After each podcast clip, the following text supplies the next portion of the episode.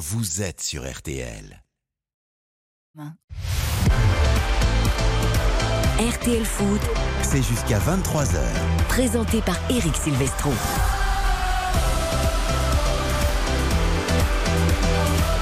Bonsoir à tous, ravi de vous retrouver pour RTL Foot 20h 23h autant vous dire que nous sommes des gens heureux ce soir parce que cette victoire historique du 15 de France en rugby dans le tour à destination 53 à 10 sur la pelouse de Twickenham face à l'ennemi juré dans le crunch l'Angleterre nous met vraiment de très très bonne humeur on espère un grand match de foot pour vivre une euh, fin de soirée aussi belle que cette fin d'après-midi entre Brest et le Paris Saint-Germain le match d'après pour le PSG après l'élimination face au Bayern Munich en Ligue des Champions. Et le match qui va compter aussi pour Brest dans la course au maintien. Tout ça sous les yeux et avec les commentaires du roi de l'Ouest de la France. Philippe Audouin, bonsoir. Salut Eric, bonsoir tout le monde. Bon, vous avez fait du basket cette semaine Salut. Est-ce que Vous êtes un fan de basket Est-ce que vous êtes allé couvrir un match de basket Exactement. C'était bien euh, C'était pas trop mal. C'était oui, pas oui. trop mal. C'était C'était Exactement. Il y a match retour euh, mardi pour euh, aller décrocher une qualification pour les demi-finales de la quatrième Coupe d'Europe. Allez, ce soir, c'est du foot entre Brest et le Paris Saint-Germain. Il y a une première indication, un, un truc énorme. Il n'y a pas une blessure de dernière minute, Philippe? Ah ben il y a tellement d'absents que déjà ça limite euh, le choix. Oui. Et on a déjà la compo et euh, je peux vous dire que c'est pas celle qui était annoncée ce matin dans la presse écrite. Ah bah on va découvrir tout ça dans quelques secondes avec toi. Salut Xavier Demergue, Salut Eric, bonsoir à toutes et à tous. amateur lui aussi de rugby et qui a Oui. vibré avec ce 15 de France Oui. brillantissime. Même si je j'aime beaucoup l'humilité, vous savez, donc euh, euh, voilà, je pense qu'on avait perdu contre l'Irlande, tout n'avait pas été parfait. Là, on bat les Anglais, il faut s'en féliciter chez eux euh, avec la manière. Donc voilà, ça, ça nous rend fiers, on est très heureux, mais je- j'aime bien euh, l'humilité. On n'est Avant pas, la encore, Coupe on du n'est pas Monde. encore champion du monde. Oui mais c'est bien d'envoyer un message aux Anglais quand même. Et quand on peut Euh, appuyer les enfoncer, c'est bien aussi. Exactement. Elle pourrait percer les défenses adverses avec Dodu lorsqu'elle se promène. Karine Galli, bonjour. Bonjour Ça, Eric, j'imagine bonjour bien en pilier, tu sais, comme ça là. À Dodu, Parce qu'il oui. est impressionnant quand même. Hein. Oui, alors il il, trapu. alors il peut foncer, mais plutôt vraiment à l'arrêt, parce que si vous espérez une vitesse de Non. pointe chez Dodu, non. Tranquille lui. Voilà, c'est-à-dire qu'il a jamais attrapé un oiseau de sa vie, mais il essaie. L'anticipation. Le chien évidemment de Karine Voilà. Il n'a pas la vitesse de qui est une star dans cette C'est ça. Mais il persévère, c'est ça qui est bien. Oui. C'est important quand on est Mais dans les mêlées, il Euh, tient bien sur ses pattes. c'est un Ah oui, il a des très bons appuis. Eh ah oui, il a oui, des là. Vous le oui. sortez pas du lit comme ça. Ah non. Hein Ah non, non, S'il a envie de rester sur le lit ou sur le canapé, Ah, vous ne bougez euh, pas. Il ne bouge pas. Eh oui, c'est une enclume. Mais il n'a pas la vitesse de son père, de son maître. Oui. Oui. Le cadrage débordement Ah, que célèbre de Giovanni est très très rapide. Donc euh, Bonsoir Baptiste Durieux. Salut Eric, bonsoir. Qui lui aussi, il faut savoir, cette semaine est un dog-sitter. Ça, c'est Ah oui. quand même extraordinaire. hein. tous. Et oui, Il le fait avec passion Bah, et avec sérieux. effectivement, amour, magnifique avec amour. euh, Golden Retriever, pure race, grand sportif devant l'éternel. Là, on a, on a pu courir quelques foulées au champ de Mars ce matin, c'est pas mal. Voilà, et oui, on aime les animaux aussi. Ah, mais bien c'est- sûr. Par contre, c'est un poste différent que, que Dodur. Là, on est plus sur un ailier de percussion, sur de la Ah, on est plus sur un. Damien de Penaud. Exactement. Hein voilà. qui a été brillant encore cet après-midi. On va Brillant, reprendre notamment les deux derniers des sept essais français. Le programme, évidemment, Brest-Paris-Saint-Germain en intégralité. On reviendra dans le replay avec Dimitri Ramelot sur le OCRN. Un peu tristouné, soyons honnêtes, 0 à 0 cet après-midi. Peut-être un bon point pour les Auxerrois qui restent invaincus. Et pour Rennes, c'est un peu du surplace dans la course au podium et aux premières places. Et puis après 20h30, comme tous les samedis, le grand conseil de l'Europe. On va se faire une joie d'accueillir Bruno Constant, notre voix anglaise. On va peut-être faire un quart d'heure spécial rugby d'ailleurs avec lui au lieu de parler football. Euh, non, on parlera évidemment de la défaite de Liverpool après son carton contre Manchester. Défaite cet après-midi des Reds face à Bournemouth. Et illisible cette équipe. et City est en train de gagner, mais difficilement 1-0 sur la pelouse de Crystal Palace. Et puis avec Mathias Valton, notre voix espagnole, nous parlerons évidemment de la nouvelle sortie polémique de Karim Benzema avec Didier Deschamps. Ça a été longuement euh, débattu dans On refait le match. Et puis on parlera aussi de Kylian Mbappé, du Real Madrid, de tout ce qui s'est dit après cette élimination euh, face au Bayern Munich. Et puis vous aurez évidemment le hashtag premier buteur RTL de Brest, Paris, Saint-Germain. Les premières réactions euh, du rugby avec Jean-Michel Rascol. Et à la mi-temps de Brest PSG, nous irons voir Isabelle Langer qui, elle, sera pour le combat de boxe entre Tony Yoka. Le match d'après, lui aussi, après sa première défaite face à Carlos Takam. Elle sera avec nous à la mi-temps de Brest, Paris, Saint-Germain. Soyez les bienvenus. RTL Foot 20h, 23h. RTL Foot. C'est terminé. Eh ben, c'est fini, c'est fini. L'histoire se termine encore une fois au stade des euh, huitièmes de euh, finale pour la deuxième année euh, consécutive et il n'y aura pas eu de, de suspense. Tu as Neymar, Messi et Mbappé sur un match et demi et tu mets pas un but au Bayern. T'en prends trois et tu mets pas un but au Bayern. Euh, on a a fait en sorte de remobiliser tout le monde. Il faut évacuer la déception. Il y a un titre à aller chercher, le 11e, ce qui serait le record euh, dans notre championnat. Christophe Galtier en route vers le 11e titre avec le Paris Saint-Germain, le PSG qui a 8 points d'avance sur Marseille et qui veut s'imposer, qui veut remettre les pendules à l'heure à Brest ce soir. Mais attention quand même au contre-coup de l'élimination face au Bayern. Philippe Audin nous a dit que l'équipe annoncée n'était pas du tout celle annoncée dans la presse, donc on va la découvrir avec toi. Eh bien, pas de surprise évidemment pour le poste de gardien de but, c'est Donnarumma. En défense, sa charnière sera composée de Sergio Ramos et Danilo. Défense à 4 avec Nuno Mendes à gauche, Pembele à droite, un milieu de terrain avec euh, quatre éléments Verratti, Soler, Fabien Ruiz et Zahir Emery. Et évidemment, le duo d'attaque, euh, il n'y avait pas de suspense, c'est Mbappé-Messi. Ah, donc on revient à 4 là. on revient à 4 derrière. C'est illisible. hein. Non, c'est très difficile. Je... Il y a certaines personnes qui présentent l'équipe potentiellement à 3 avec Pembele qui peut jouer aussi en troisième axial. Et ça voudrait dire que Carlos Soler jouerait piston droit comme il a déjà fait euh, épisodiquement. Ou Zahir Emery. Euh, non, mais c'est- ouais, mais quand même, c'est quand même très particulier. Moi, je pense effectivement à un retour à 4, mais il y a, non, il y a, il y a pas de constance quoi dans le dans le schéma. Euh, là, on pensait retrouver. euh, alors, il y aura. Je pense le duo Messi-Mbappé associé, peut-être un, un Carlos Soler en, en 10 un petit peu en, en soutien. Euh, ça devrait s'articuler en losange, à mon avis, au milieu de terrain, mais, mais c'est illisible, oui.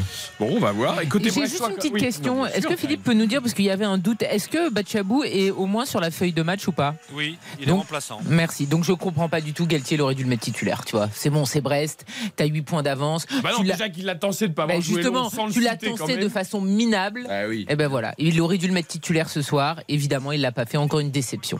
Ok. Ah, il- Voilà, il, est- c'est- il était incertain, peut-être qu'il n'est pas à 100% et que du coup Christophe Galtier préfère miser sur des joueurs en bonne santé. Ah bah ce qui est sûr c'est que dans la tête il doit pas être à 100% parce qu'avec ses dernières sorties le pauvre il... Mais il va chercher encore un jeune à tenser à la fin du match. T'inquiète pas, il va trouver. On verra. Non, ça, Alors, c'est pas bien. C'est- Côté c'est- Brestois, que c'est pas bien. côté Brestois, découvrons quand même la compo de Brest parce Alors qu'il y côté, a match. Brest- côté brestois, il n'y a pas de surprise. Bizotte dans le but. Euh, défense à 4 avec la charnière d'Harry Brassier. Euh, sur les côtés de cette défense, Fadiga et Duverne. Un milieu à 3 avec euh, Lespelou, Magnetti et Belkebla. Et un trio offensif composé de Del Castillo, euh, Mounier et Honora. Alors la vraie question, et j'imagine qu'on se la pose du côté d'Éric Roy et du Stade Brestois, c'est est-ce que c'est le bon moment ou pas pour prendre le Paris Saint-Germain? Est-ce qu'on craint la claque, la, réponse de, la grande équipe ou au contraire peut-être les enfoncer un petit peu après cette désillusion de la semaine? C'est On va découvrir ça peut-être assez vite d'ailleurs Philippe Audouin. On va le découvrir peut-être vite à travers l'entame de match, mais bon, euh, un point serait déjà une bonne chose pour Brest euh, ce soir face au PSG, même si le PSG va peut-être subir le contre-coup de son élimination.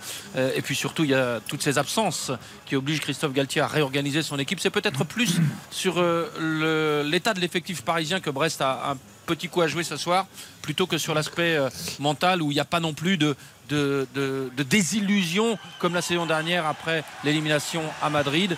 Euh, euh, a priori, le PSG devrait quand même réagir assez vite après euh, cette élimination en huitième de finale face au Bayern. Ah, tu dis, il n'y a pas de désillusion parce qu'il y avait le scénario rocambolesque contre le Real.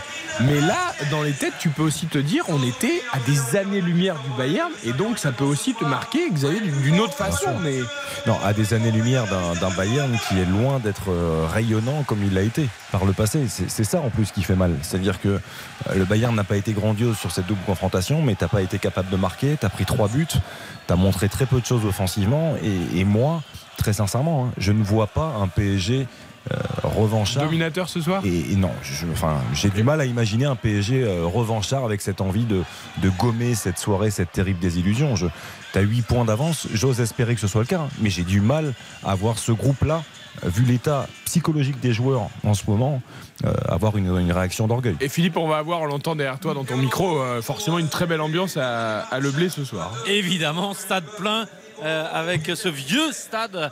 Francis Leblé qui, quand il est plein, accueille euh, environ euh, 16 000 spectateurs, euh, peut-être un tout petit peu plus, mais euh, on peut évidemment s'attendre à une belle ambiance dans ce stade euh, ici à Brest. On va le voir dans les paris peut-être de Karine et de Baptiste, mais moi je redoute quand même pour les Brestois la réponse notamment de Kylian Mbappé qui a pas marqué contre le Bayern, qui a vu Jonathan David prendre seul les commandes du classement des meilleurs buteurs avec euh, son triplé hier avec 19 buts et qui voudra à mon avis Karine forcément répondre d'une manière ou d'une autre. Oui, oui, moi aussi, euh, j'ai hâte de voir quand même la prestation de Kylian Mbappé, parce qu'on l'a dit, on l'a répété, mercredi, le PSG hein. n'a pas été au rendez-vous, mais Kylian Mbappé n'a pas été au rendez-vous. Et lorsque tu euh, veux battre tous les records, lorsque tu veux écrire l'histoire du football, etc., etc., etc., et on sait euh, à quel point c'est important pour Kylian Mbappé, tu dois être au rendez-vous. Et il n'a l'a pas été lors de ce match qui était encore euh, possible en termes de qualification lorsque tu débutes la rencontre. Un but de retard. Il y a plein d'équipes qui ont su renverser des situations compliquées. Le PSG ne sait pas le faire, mais Kylian Mbappé a eu cette opportunité en première euh, mi-temps notamment. Il a eu des bons ballons, il s'est un petit peu excentré, il y a eu des contrôles ratés. Donc lui aussi doit euh, intérieurement être déçu de ce qu'il a proposé mercredi. Donc je pense qu'il va répondre. Et lui, finalement, le fait aussi que Jonathan David ait marqué un triplé hier, c'est une très bonne chose. Eh Parce que vu que c'est un homme de record, il veut être le meilleur buteur cette saison. Donc il faut absolument répondre aux Canadiens. Brest, Paris Saint-Germain, coup d'envoi dans 45 minutes à 21h précise sur l'antenne de RTL. On retrouve Philippe Audouin à 20h30 pour le rappel des compos des deux équipes. À tout à l'heure, mon Philippe.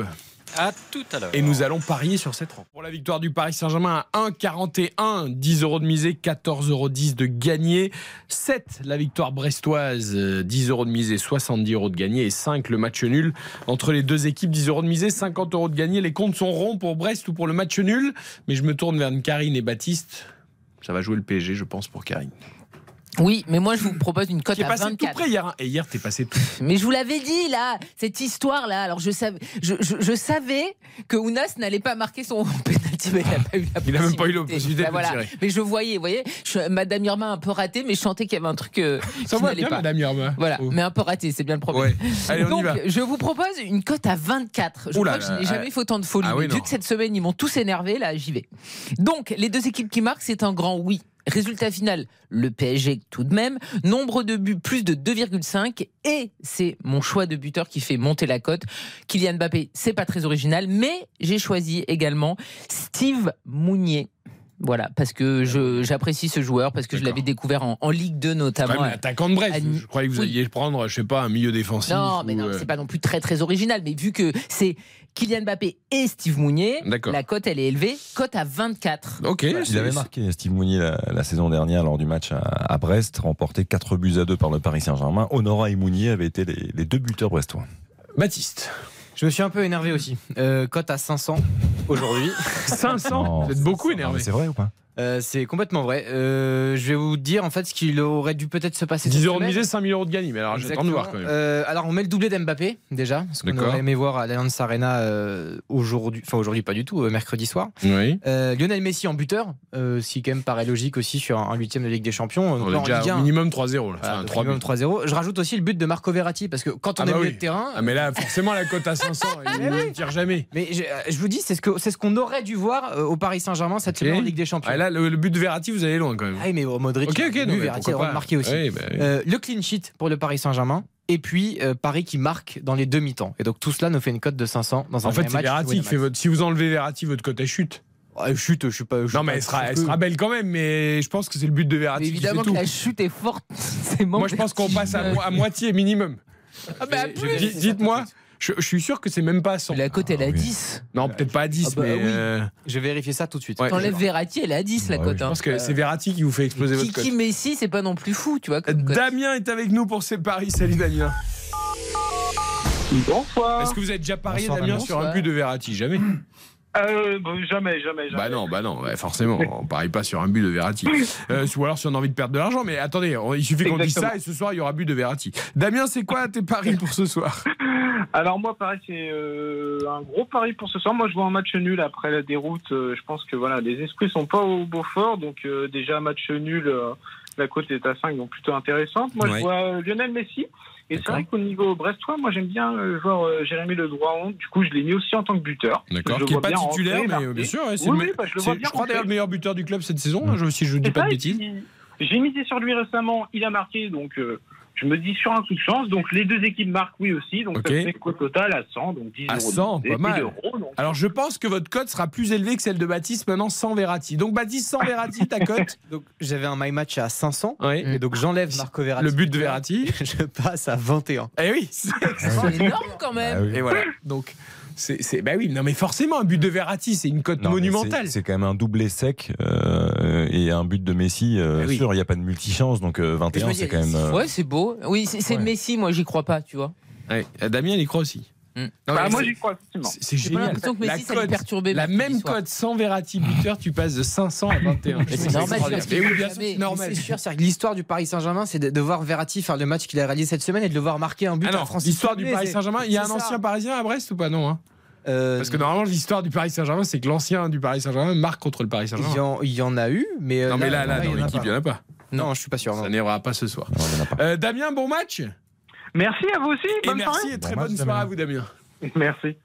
À combien était la cote d'un 0-0 quand Dimitri Ramelot se déplace dans un stade Je ne sais pas. En tout cas, c'était le score de OCRN et on retrouve Dimitri juste après la pub. À tout de suite.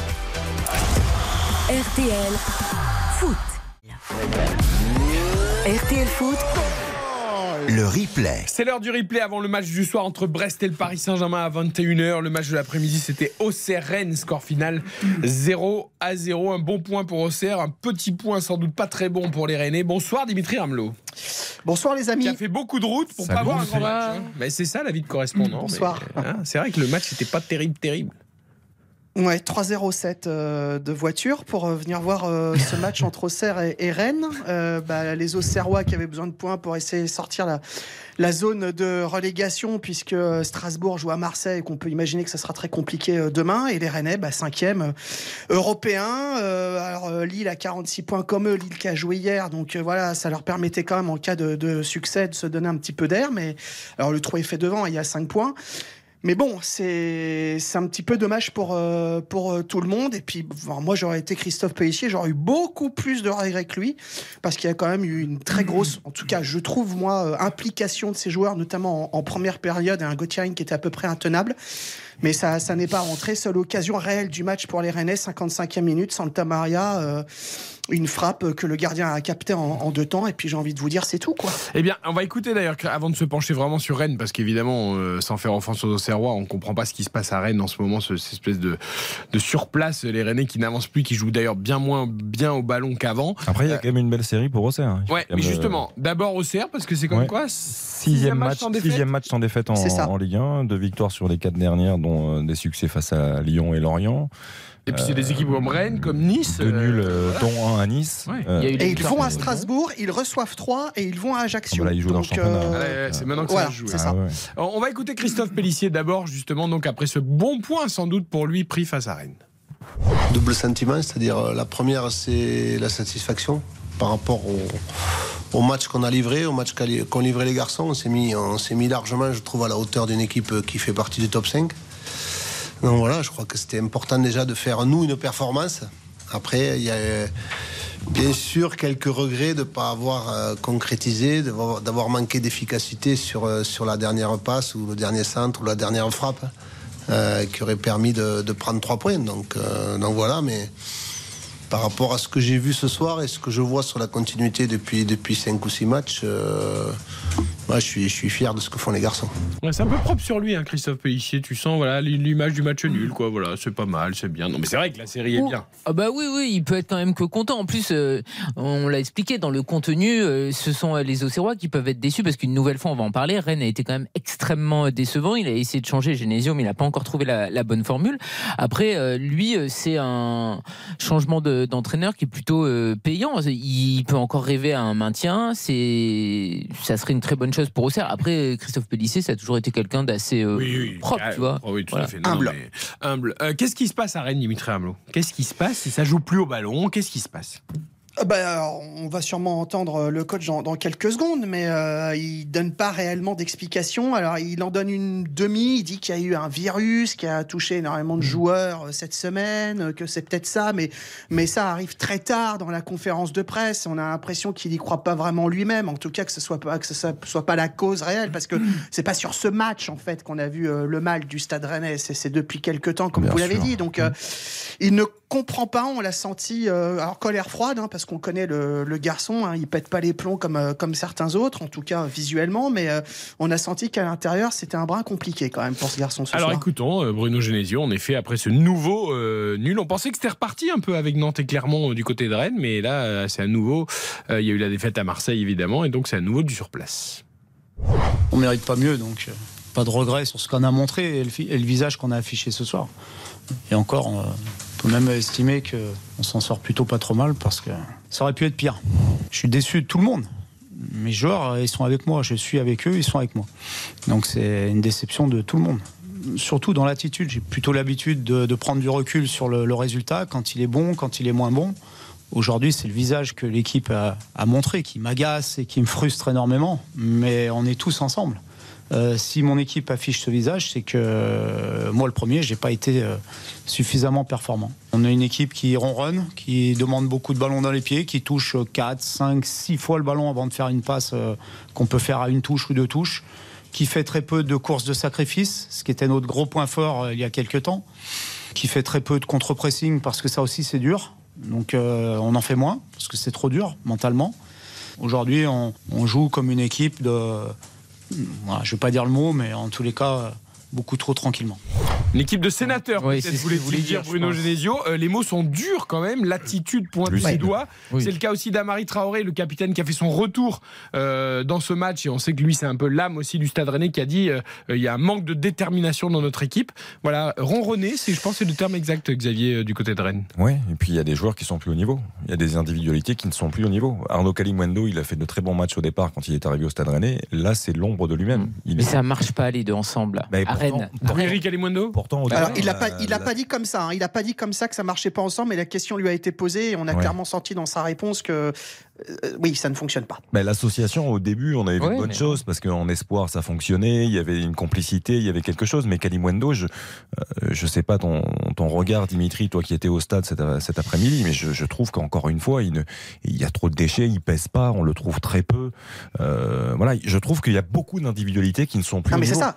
Non, mais on le stigmatise lui, mais on pourrait parler d'autres. hein. Euh, Oui, il avait relancé Maillard en hein, plus cet après-midi comme Ouais. titulaire. Ah, Aussi, alors, bon aussi. Euh, enfin, euh, bon, on est- Voilà, donc il y a une tête de Bourigeau euh, en première période euh, pas cadrée, puis cette frappe de Santa Maria où on s'est dit ça va peut-être se réveiller, parce que c'était à la 55e, et puis plouf quoi. Toko Ekambi passe à côté donc, aussi. Je veux dire, il y a, y a ouais, quand- puis il y a très euh, agaçant, très agacé ouais. dans certains comportements. Heureusement aussi, pour les euh, Rennais que Lille n'a pas gagné hier alors qu'ils menaient 3-1 à quelques minutes de la fin. c'est dommage quand même parce qu'ils vont au parc, ils reçoivent Lens. hein, Oui, donc non, mais et, réveiller, et attention, retour de hein. Nice aussi qui est lancé à toute berzingue, euh, qui peut revenir euh, pour le coup à deux points de Rennes.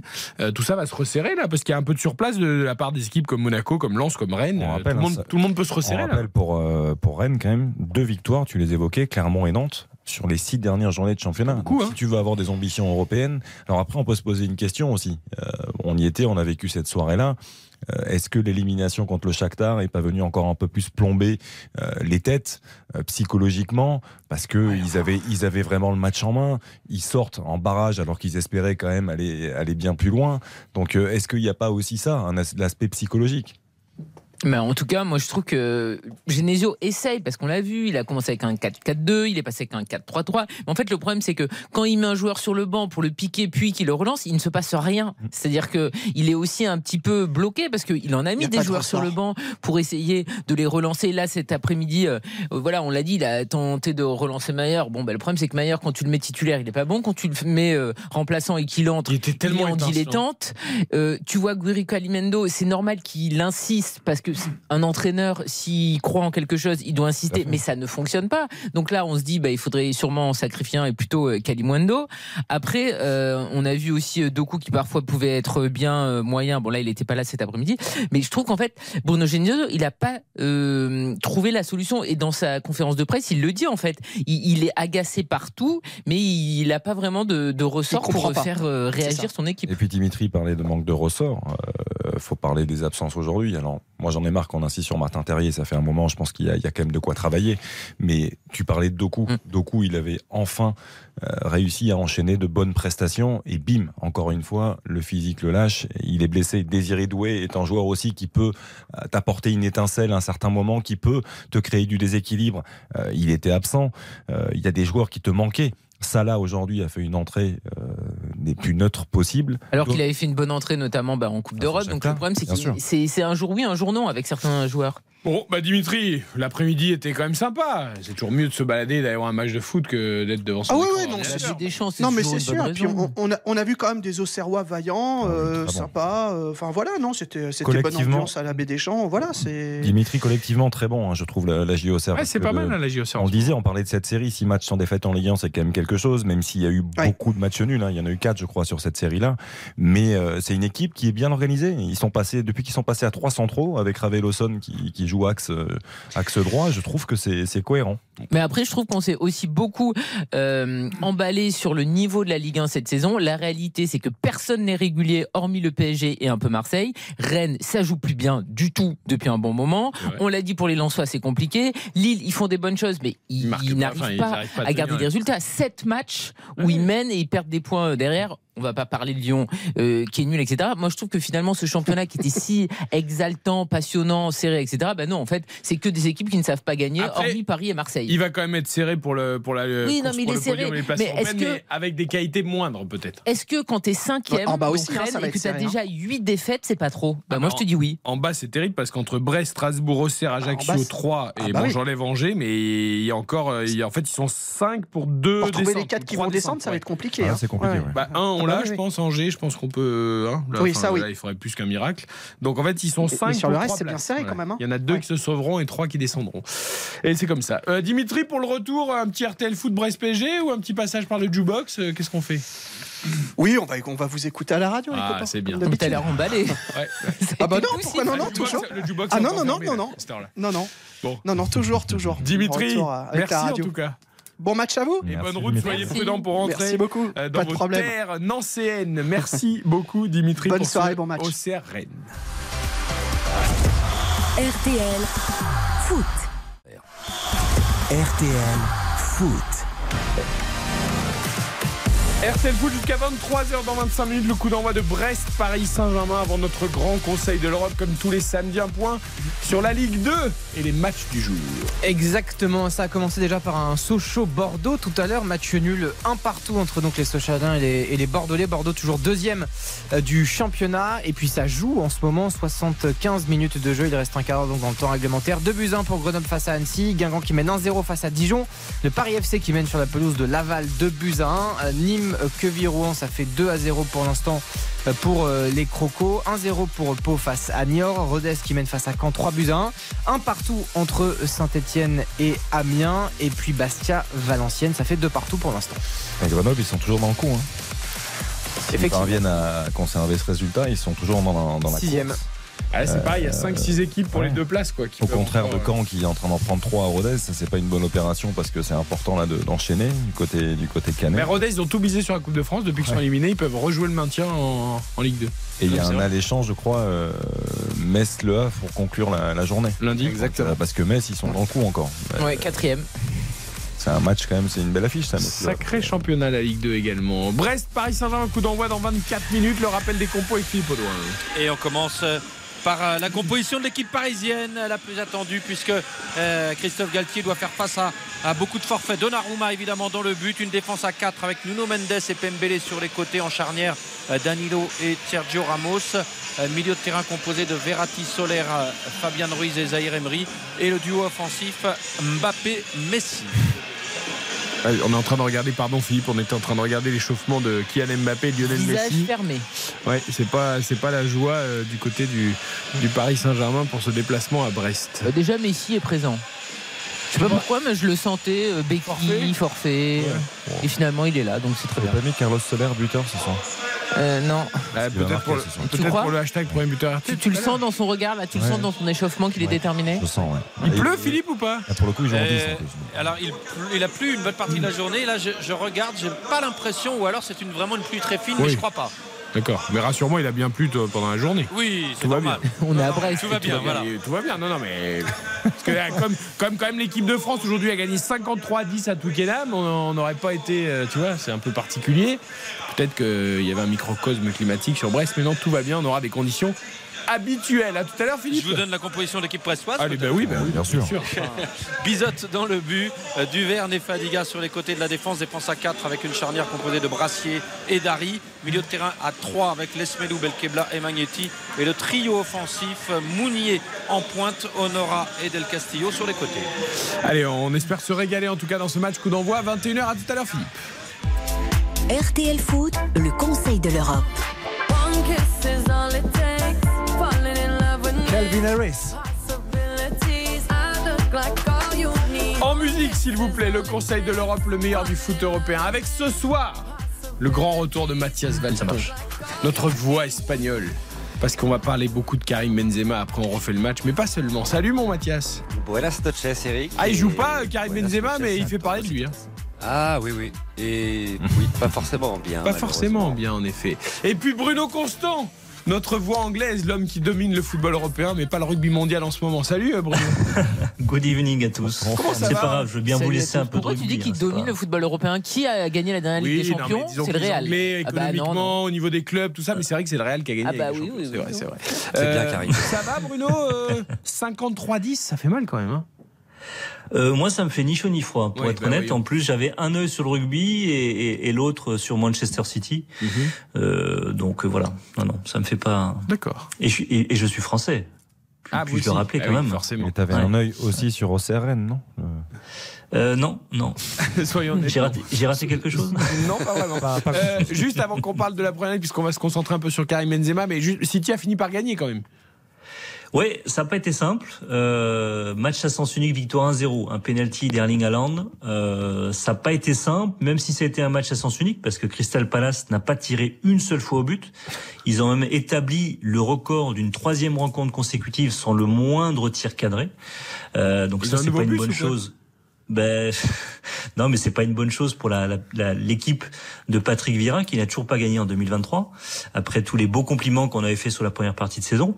Mais pour revenir à City, non, c'est match à sens unique parce qu'il y a quand même euh, trois quatre grosses occasions ratées par les Citizens, Grealish, Alvarez, Haaland en première période, Euh, et puis ça s'est joué sur ce penalty bêtement euh, concédé par par transformé par Erling, Haaland qui avait quasiment rien réussi sur ce match en dehors de ce de ce penalty. Donc les Citizens surtout remettent la pression sur Arsenal puisqu'ils reviennent à deux points et euh, Arsenal qui se déplace à Fulham demain, un déplacement qu'on pourrait appeler euh, périlleux. Ouais, deux points d'avance pour Arsenal, un match en moins, mais en effet, cette victoire de City met la pression. On reviendra ensuite sur Liverpool, qui n'a pas confirmé sa belle victoire sur Oh, United. Euh, mais justement, on va faire un ping-pong entre Mathias et Bruno, puisqu'il y a le retour entre Real et Liverpool qui s'annonce mercredi. Sur le papier, c'est plié, 5-2 pour le Real au match aller, mais qui sait, qui sait. Oh, euh, s'il- il va- Ah, vous êtes prudent en Espagne maintenant. Bah, eh, Souvenez-vous de Chelsea l'année dernière. Oui. Euh, ils avaient un sacré avantage et Chelsea avait quand même euh, remonté au, au, au Bernabeu ce, ce- ce net avantage du Real de l'aller. hein. C'est pas Et, et- et ici, ils en ont tous conscience en tout cas, donc c'est pas plus mal. Est-ce que Karim Benzema jouera contre Liverpool? Euh, oui, normalement, il sera. Il arrêtera de faire des tweets. On, on espère tous. Ouais. Mais qu'est-ce qu'il a, Euh, Benzema? Il faut qu'il arrête à faire des tweets sur Deschamps. Ouais, il je ne tweete sais pas, il fait des stories Oui, pardon, Instagram. il fait des stories Instagram. Attention, Excusez-moi, c'est vrai que moi je suis. Par contre, il a fait un petit tweet tout à l'heure, par contre. Où il, a, où Ah, il a- il tweet quand même alors. il a, il a publié une photo de lui à l'entraînement avec euh, des, des veines sur ses bras qui sont à deux doigts d'exploser. Donc, euh, mais ça, c'est Karim Benzema habituel, qui met voilà, en valeur sa préparation physique qui est exceptionnelle. Bon, nouveau, nouvelle passe d'armes avec le sélectionneur. Comment c'est vu du côté du Real, de l'Espagne, tout ça là? On s'en fiche un peu, on va pas être très honnête. Ça les- ce qui les intéresse, c'est le Real Madrid ici, euh, plus que l'équipe de France, d'autant qu'il il a pris sa retraite internationale. Mais après, Eric, tu, tu- tu sais, j'ai très souvent défendu euh, Karim Benzema. Mais là, je trouve qu'il va falloir qu'il grandisse aussi un jour. hein. Les, les- Moi, je supporte plus ces sous-entendus, ces messages énigmatiques sur ses réseaux sociaux. À un moment, tu, tu, tu assumes et tu donnes ta version des faits clairement. Comme ça, tu règles le problème euh, une bonne fois pour toutes. Ah, il s'explique jamais ou les, les rares fois où, où il le fait, euh, c'était quand même sacrément maladroit. Et puis le fait euh, d'avoir constamment une posture euh, victimaire, ça commence à être aussi un peu fatigant. De toute façon, je pense que sa communication, euh, qui n'est jamais claire, toujours faite de, de reproches, euh, c'est ce qui, à mon sens, lui a valu de passer complètement à côté de sa carrière internationale. S'il avait été un, un peu mieux conseillé et qu'il avait eu un peu moins d'amour propre, je pense qu'il aurait eu une toute autre carrière en, en équipe de France. Avant de laisser la main à Karine, Xavier et Baptiste, je rebondis sur ce qu'a dit Dominique Sévrac tout à l'heure, que j'ai bien écouté dans refait le match. Ils ont fait un long débat évidemment sur euh, l'interview de Didier Deschamps et les réponses de Karim Benzema via ses stories Instagram. Il disait ce qu'il faudrait, c'est que Karim Benzema, tu viens de l'évoquer, Mathias, s'exprime ou aussi euh, le médecin du Real Madrid parce que il laisse sous-entendre Karim Benzema euh, que en gros euh, le staff médical de l'équipe de France a mal jugé les choses et qu'à Madrid euh, on voyait pas ça de la même façon. Est-ce qu'on va s'exprimer Moi, c'est ce qu'on m'a dit aussi hein, Ouais. du côté du Real. On m'a Ah, dit. moi je l'ai pas vu jouer pendant la Coupe du Monde avec le Real. Hein, On m'a dit, ouais, bien, parce mais- qu'il est parti, il est parti. Bah, on on m'a- mais c'est ce que je te dis, ce qu'on m'a dit. Est-ce que c'est vrai? Est-ce que c'est pas vrai? C'est ce qu'on m'a dit, plus, plus- plusieurs personnes, qu'il aurait pu, euh, en gros, être sur le banc au huitième et jouer pour les quarts de finale. Jouer carrément. Jouer carrément pour les quarts de finale. D'accord. Pendant ce temps, il était à la plage, on rappelle. hein. Voilà. S'il était si prêt à jouer que ça, enfin moi je sais pas. Voilà. Bon, je... Moi, Karim, je pense qu'il fallait qu'il digère la déception aussi. Je Ouais, pense euh, peut-être, il y avait un côté mental, je pense. pratique les plages et cocktails pour être digéré. Non, mais moi je suis tout à fait euh, d'accord avec Mathias parce qu'en fait, il y a un moment, tu as 35 ans, tu es père de famille, tu plus un gamin, donc tu t'exprimes, tu fais une interview. Regarde, par exemple, Cristiano Ronaldo, il est allé en Angleterre, il a pris euh, une star pour l'interviewer, il a tout désingué. Je te dis pas que c'était intelligent, mais au moins il a donné sa version des faits. Karim Benzema aura passé sa vie à faire euh, des montages euh, pathétiques sur les réseaux sociaux, à sous-entendre des choses, mais à n'avoir jamais finalement un discours clair et un discours d'adulte. C'est un excellent joueur et c'est un dramatique consultant. Et ça lui a coûté effectivement sa carrière en équipe de France. Il aurait eu une carrière magnifique en club, mais en équipe de France, ça sera un énorme euh, euh, raté. Et en plus, vu qu'il est mal conseillé et que constamment euh, c'est la faute des autres, eh ben il y a jamais personne qui lui a dit en fait, Karim, t'as l'âge, t'as la carrière, t'as la stature pour dire ta vérité de façon claire, concise et posée. Je veux dire, mettre quelle audace avec un clown, t'as 35 ans. C'est complètement mais dingue en fait. C'est immature au possible. Et ça fait marrer ses potes, en fait, c'est tout. Ça, ça fait du buzz, euh, Xavier. Ouais, ouais. pff, moi, moi, ça m'agace ce genre de choses. Je- euh, mais c'est le, le nœud du problème, je pense. Euh, les mauvais conseils. C'est-à-dire que ça a été le cas toute sa carrière. Euh, moi, ce qui me gêne et ce qui me chagrine aussi un petit peu, c'est que euh, les relations avec Didier Deschamps n'ont pas toujours été mauvaises. Euh, Didier Deschamps l'a souvent soutenu. On, on connaît hein, un petit peu comment ça s'est passé. Euh, quand il a eu sa période de disette qui a duré pendant de, de longs, de très longs mois. Avant de marquer au Parc Avant des de Princes. marquer au parc, euh, il était là et que après il y a eu ces histoires extrasportives, ces affaires qui ont, sont venues ternir un petit peu les choses, des déclarations euh, de Karim Benzema et, et ce qui m'énerve c'est qu'il ne grandit pas et qu'il est toujours aussi mal conseillé. Et, mm, moi j'ai même pas envie d'en Moi, je crains que le ballon d'or n'améliore pas les choses. C'est-à-dire que euh, maintenant que tu as le ballon d'or, en plus, Bah, tu te sens totalement intouchable. Il Voilà. il est- il est au-dessus de tout ça. Donc, euh, mais bon, moi, ça m'agace pour l'image du joueur parce que c'est un joueur qui est tellement beau, c'est un joueur Ah. tellement fantastique. euh, et il aurait pu se passer de, de ça. Mais, mais bon, c'est un ensemble. C'est un ensemble et certains aiment ce côté-là. Moi, j'ai j'ai beaucoup de mal. Alors Mathias, il sera de retour pour Liverpool sans doute. Il n'a pas joué aujourd'hui contre l'Espagnol. Le Real l'a emporté euh, euh, 3 buts à 1. Alors c'est intéressant parce que Carlo Ancelotti s'est exprimé euh, sur Karim Benzema.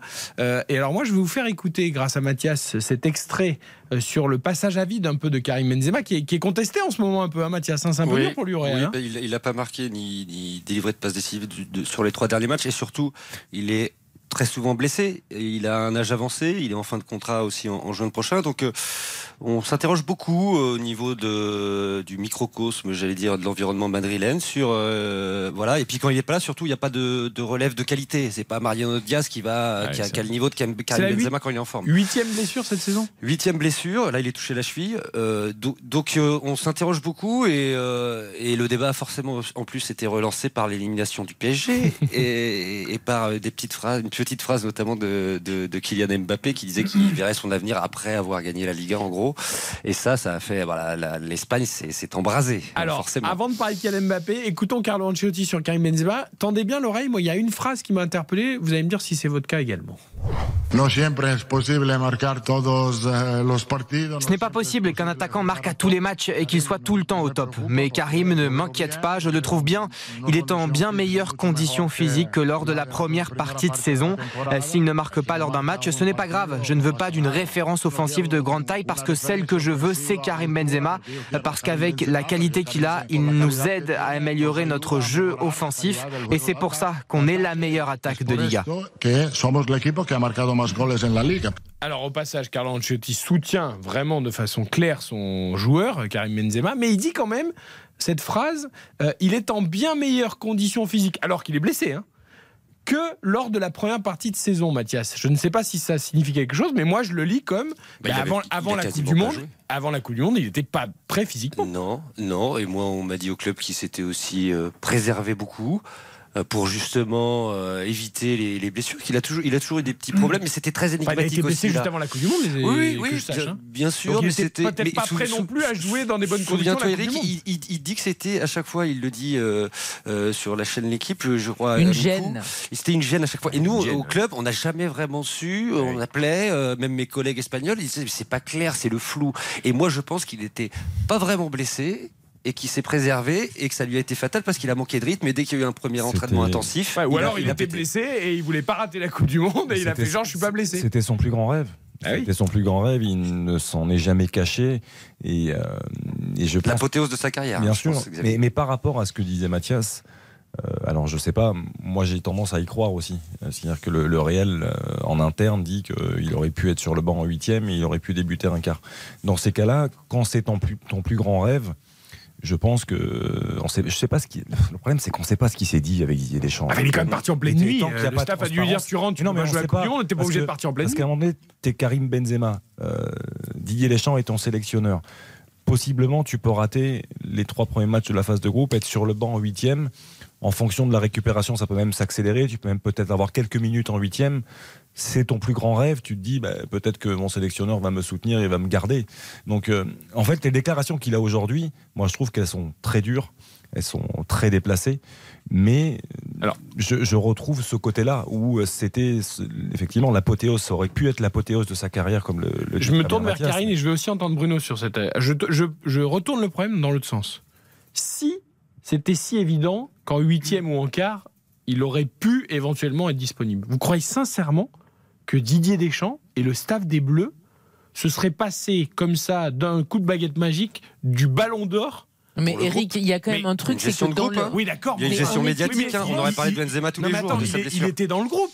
Il, tu vois, il avait pas. Oui, mais on aurait parlé de sa blessure tous les jours. oui, Ça aurait été que ça. déjà, Ça aurait on pourri aurait l'atmosphère. parlé de sa blessure tous les jours. Et il, Didier Deschamps le connaît bien parce qu'il l'a connu même, euh, par le passé avec Vieira, avec Zidane, etc. Il y avait toujours ces questions. Et surtout, en fait, en équipe de France, tu avais Kylian Mbappé et clairement Didier Deschamps, il avait fait son équipe pour Kiki. Donc évidemment que c'était pas une bonne nouvelle de ne pas avoir Benzema, mais vu qu'il y avait une obsession Kylian Mbappé, c'était pas aussi grave que le Sénégal qui a tout fait pour avoir Sadio Mané, ce qui est logique, ou une autre sélection qui aurait tout fait, pour, bah, Lukaku Brésil avec, Neymar, hein, Belgique, hein. ou euh, Neymar avec euh, euh, le Brésil. Donc de toute façon, le paramètre euh, Kylian Mbappé, il a à prendre en compte, et euh, il a fait un choix, c'est Kylian Mbappé. De toute façon, c'est l'histoire de la Coupe du Monde, c'est-à-dire on ne fait rien et il y a le génial Kylian Mbappé qui va nous sauver. C'est ça l'histoire de la Coupe du Monde de Ça a failli marcher. Ça n'a pas marché avec le Bayern, ça a failli marcher avec la Coupe du Monde, mais ça n'a pas marché. Ouais, mais enfin, ce qui est Euh, quand même rassurant, c'est qu'au final, c'est une équipe collective qui a gagné. C'est pas faux. On, on termine justement sur l'Espagne avec Kylian Mbappé. Alors, euh, ça va être le nouveau feuilleton de- du printemps et de l'été, euh,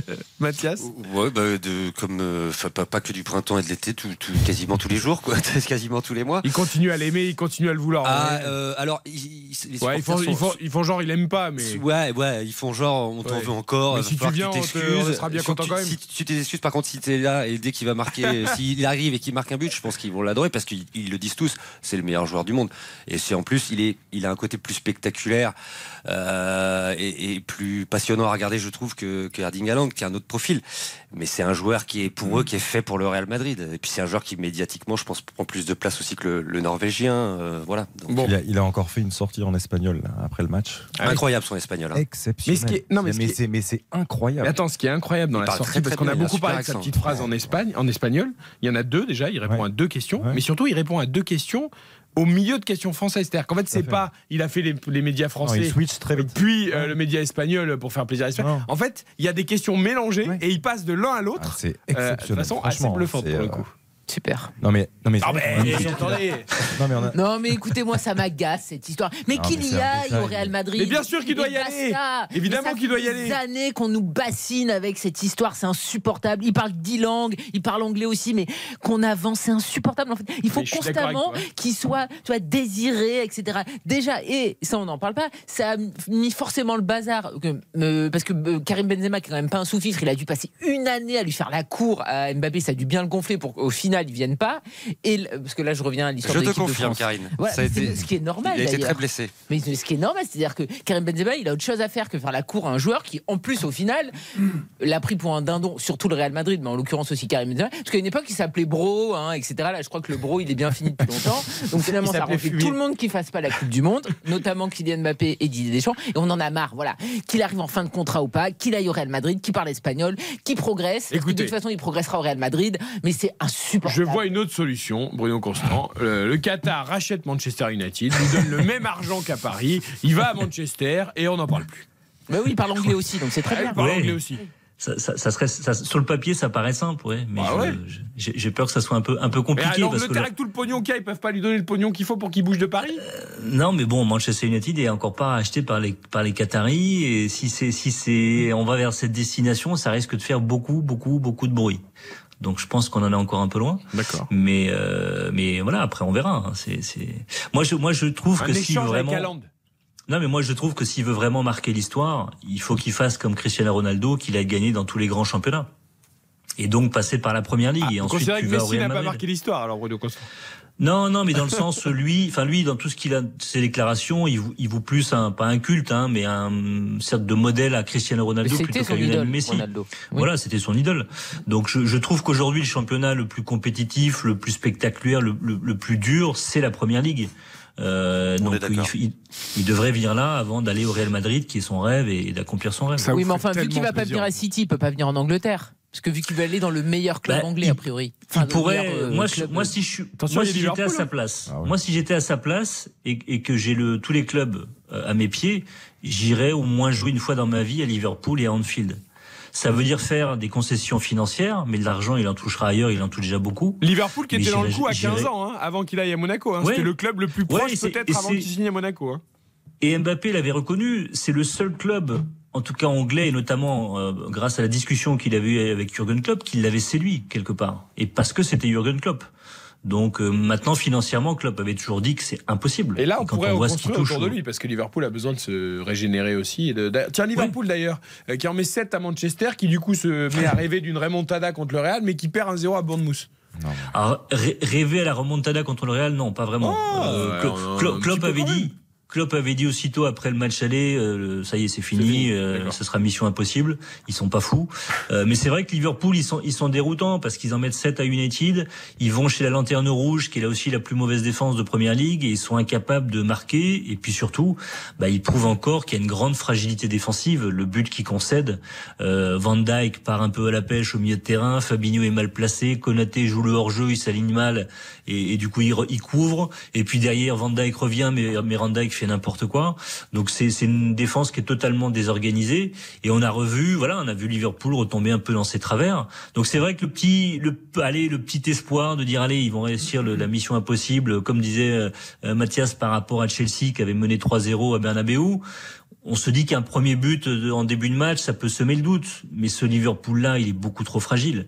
Et, voilà. Et puis en plus, Salah qui rate un penalty, qui aurait pu relancer son équipe. Enfin, c'est une saison, c'est une saison assez bizarre de la part de Liverpool et on est capable de dire tout et son contraire en l'espace d'une semaine, quoi. C'est ça qui est, qui est assez On espère au moins un grand match, voilà, même Ouais. si euh, Ah il y aura oui. peut-être un suspense peut-être dingue pour la qualif. euh, voilà. Chelsea s'est régalé, en tout cas. Aussi. Moi, je- Chelsea, ça y est, ça Ouais, démarre enfin c'est- ou est-ce que Ouais. c'est ouais Est-ce que est-ce que t'as aimé la petite louche de d'Enzo Fernandez ou pas? Ah, l'inspiration mais pour magnifique. Et en plus elle est tellement bien finie par le, Oh là là. le petit extérieur déposé par par Kai Havertz. Quel joueur Kai Havertz. Euh, et, et les deux joueurs se retrouvent aussi sur le troisième but hein, de la même manière. L'ouverture de Enzo Fernandez est magnifique et, et puis Havertz après au, et au centre.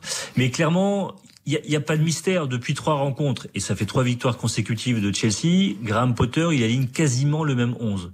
C'est-à-dire que les, les joueurs qui sortent du 11, c'est uniquement des blessés. Aujourd'hui, c'était Sterling euh, et j'en ai oublié un, un autre, Eric James qui était blessé également. Il a fait rentrer deux joueurs, mais le noyau est le même. Donc forcément, il y a plus de repères, forcément, il y a plus d'automatisme et on le voit entre Enzo Fernandez et Kai Havertz.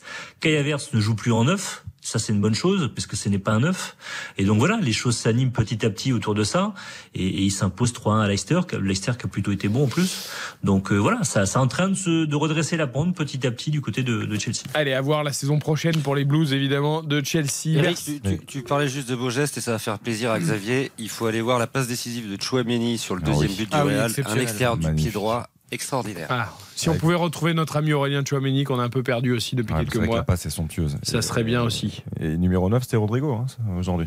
On rappelle, on rappelle qu'il y a l'équipe de France qui va jouer contre les Pays-Bas et l'Irlande Mm. à la fin du mois pour les qualifs de l'Euro. Et donc un Chouameni euh, retrouvé, ça nous fera du bien aussi. Une formalité. Une formalité. Et on rappelle aussi que Timo Werner a montré la voie à Leipzig cet après Mais oui, mais rappelez tout Non, ça. parce qu'on parlait de grand numéro 9, il a, il a quand même marqué. Oui, n'exagérons rien. Euh, merci Mathias Valton et merci Bruno Constant.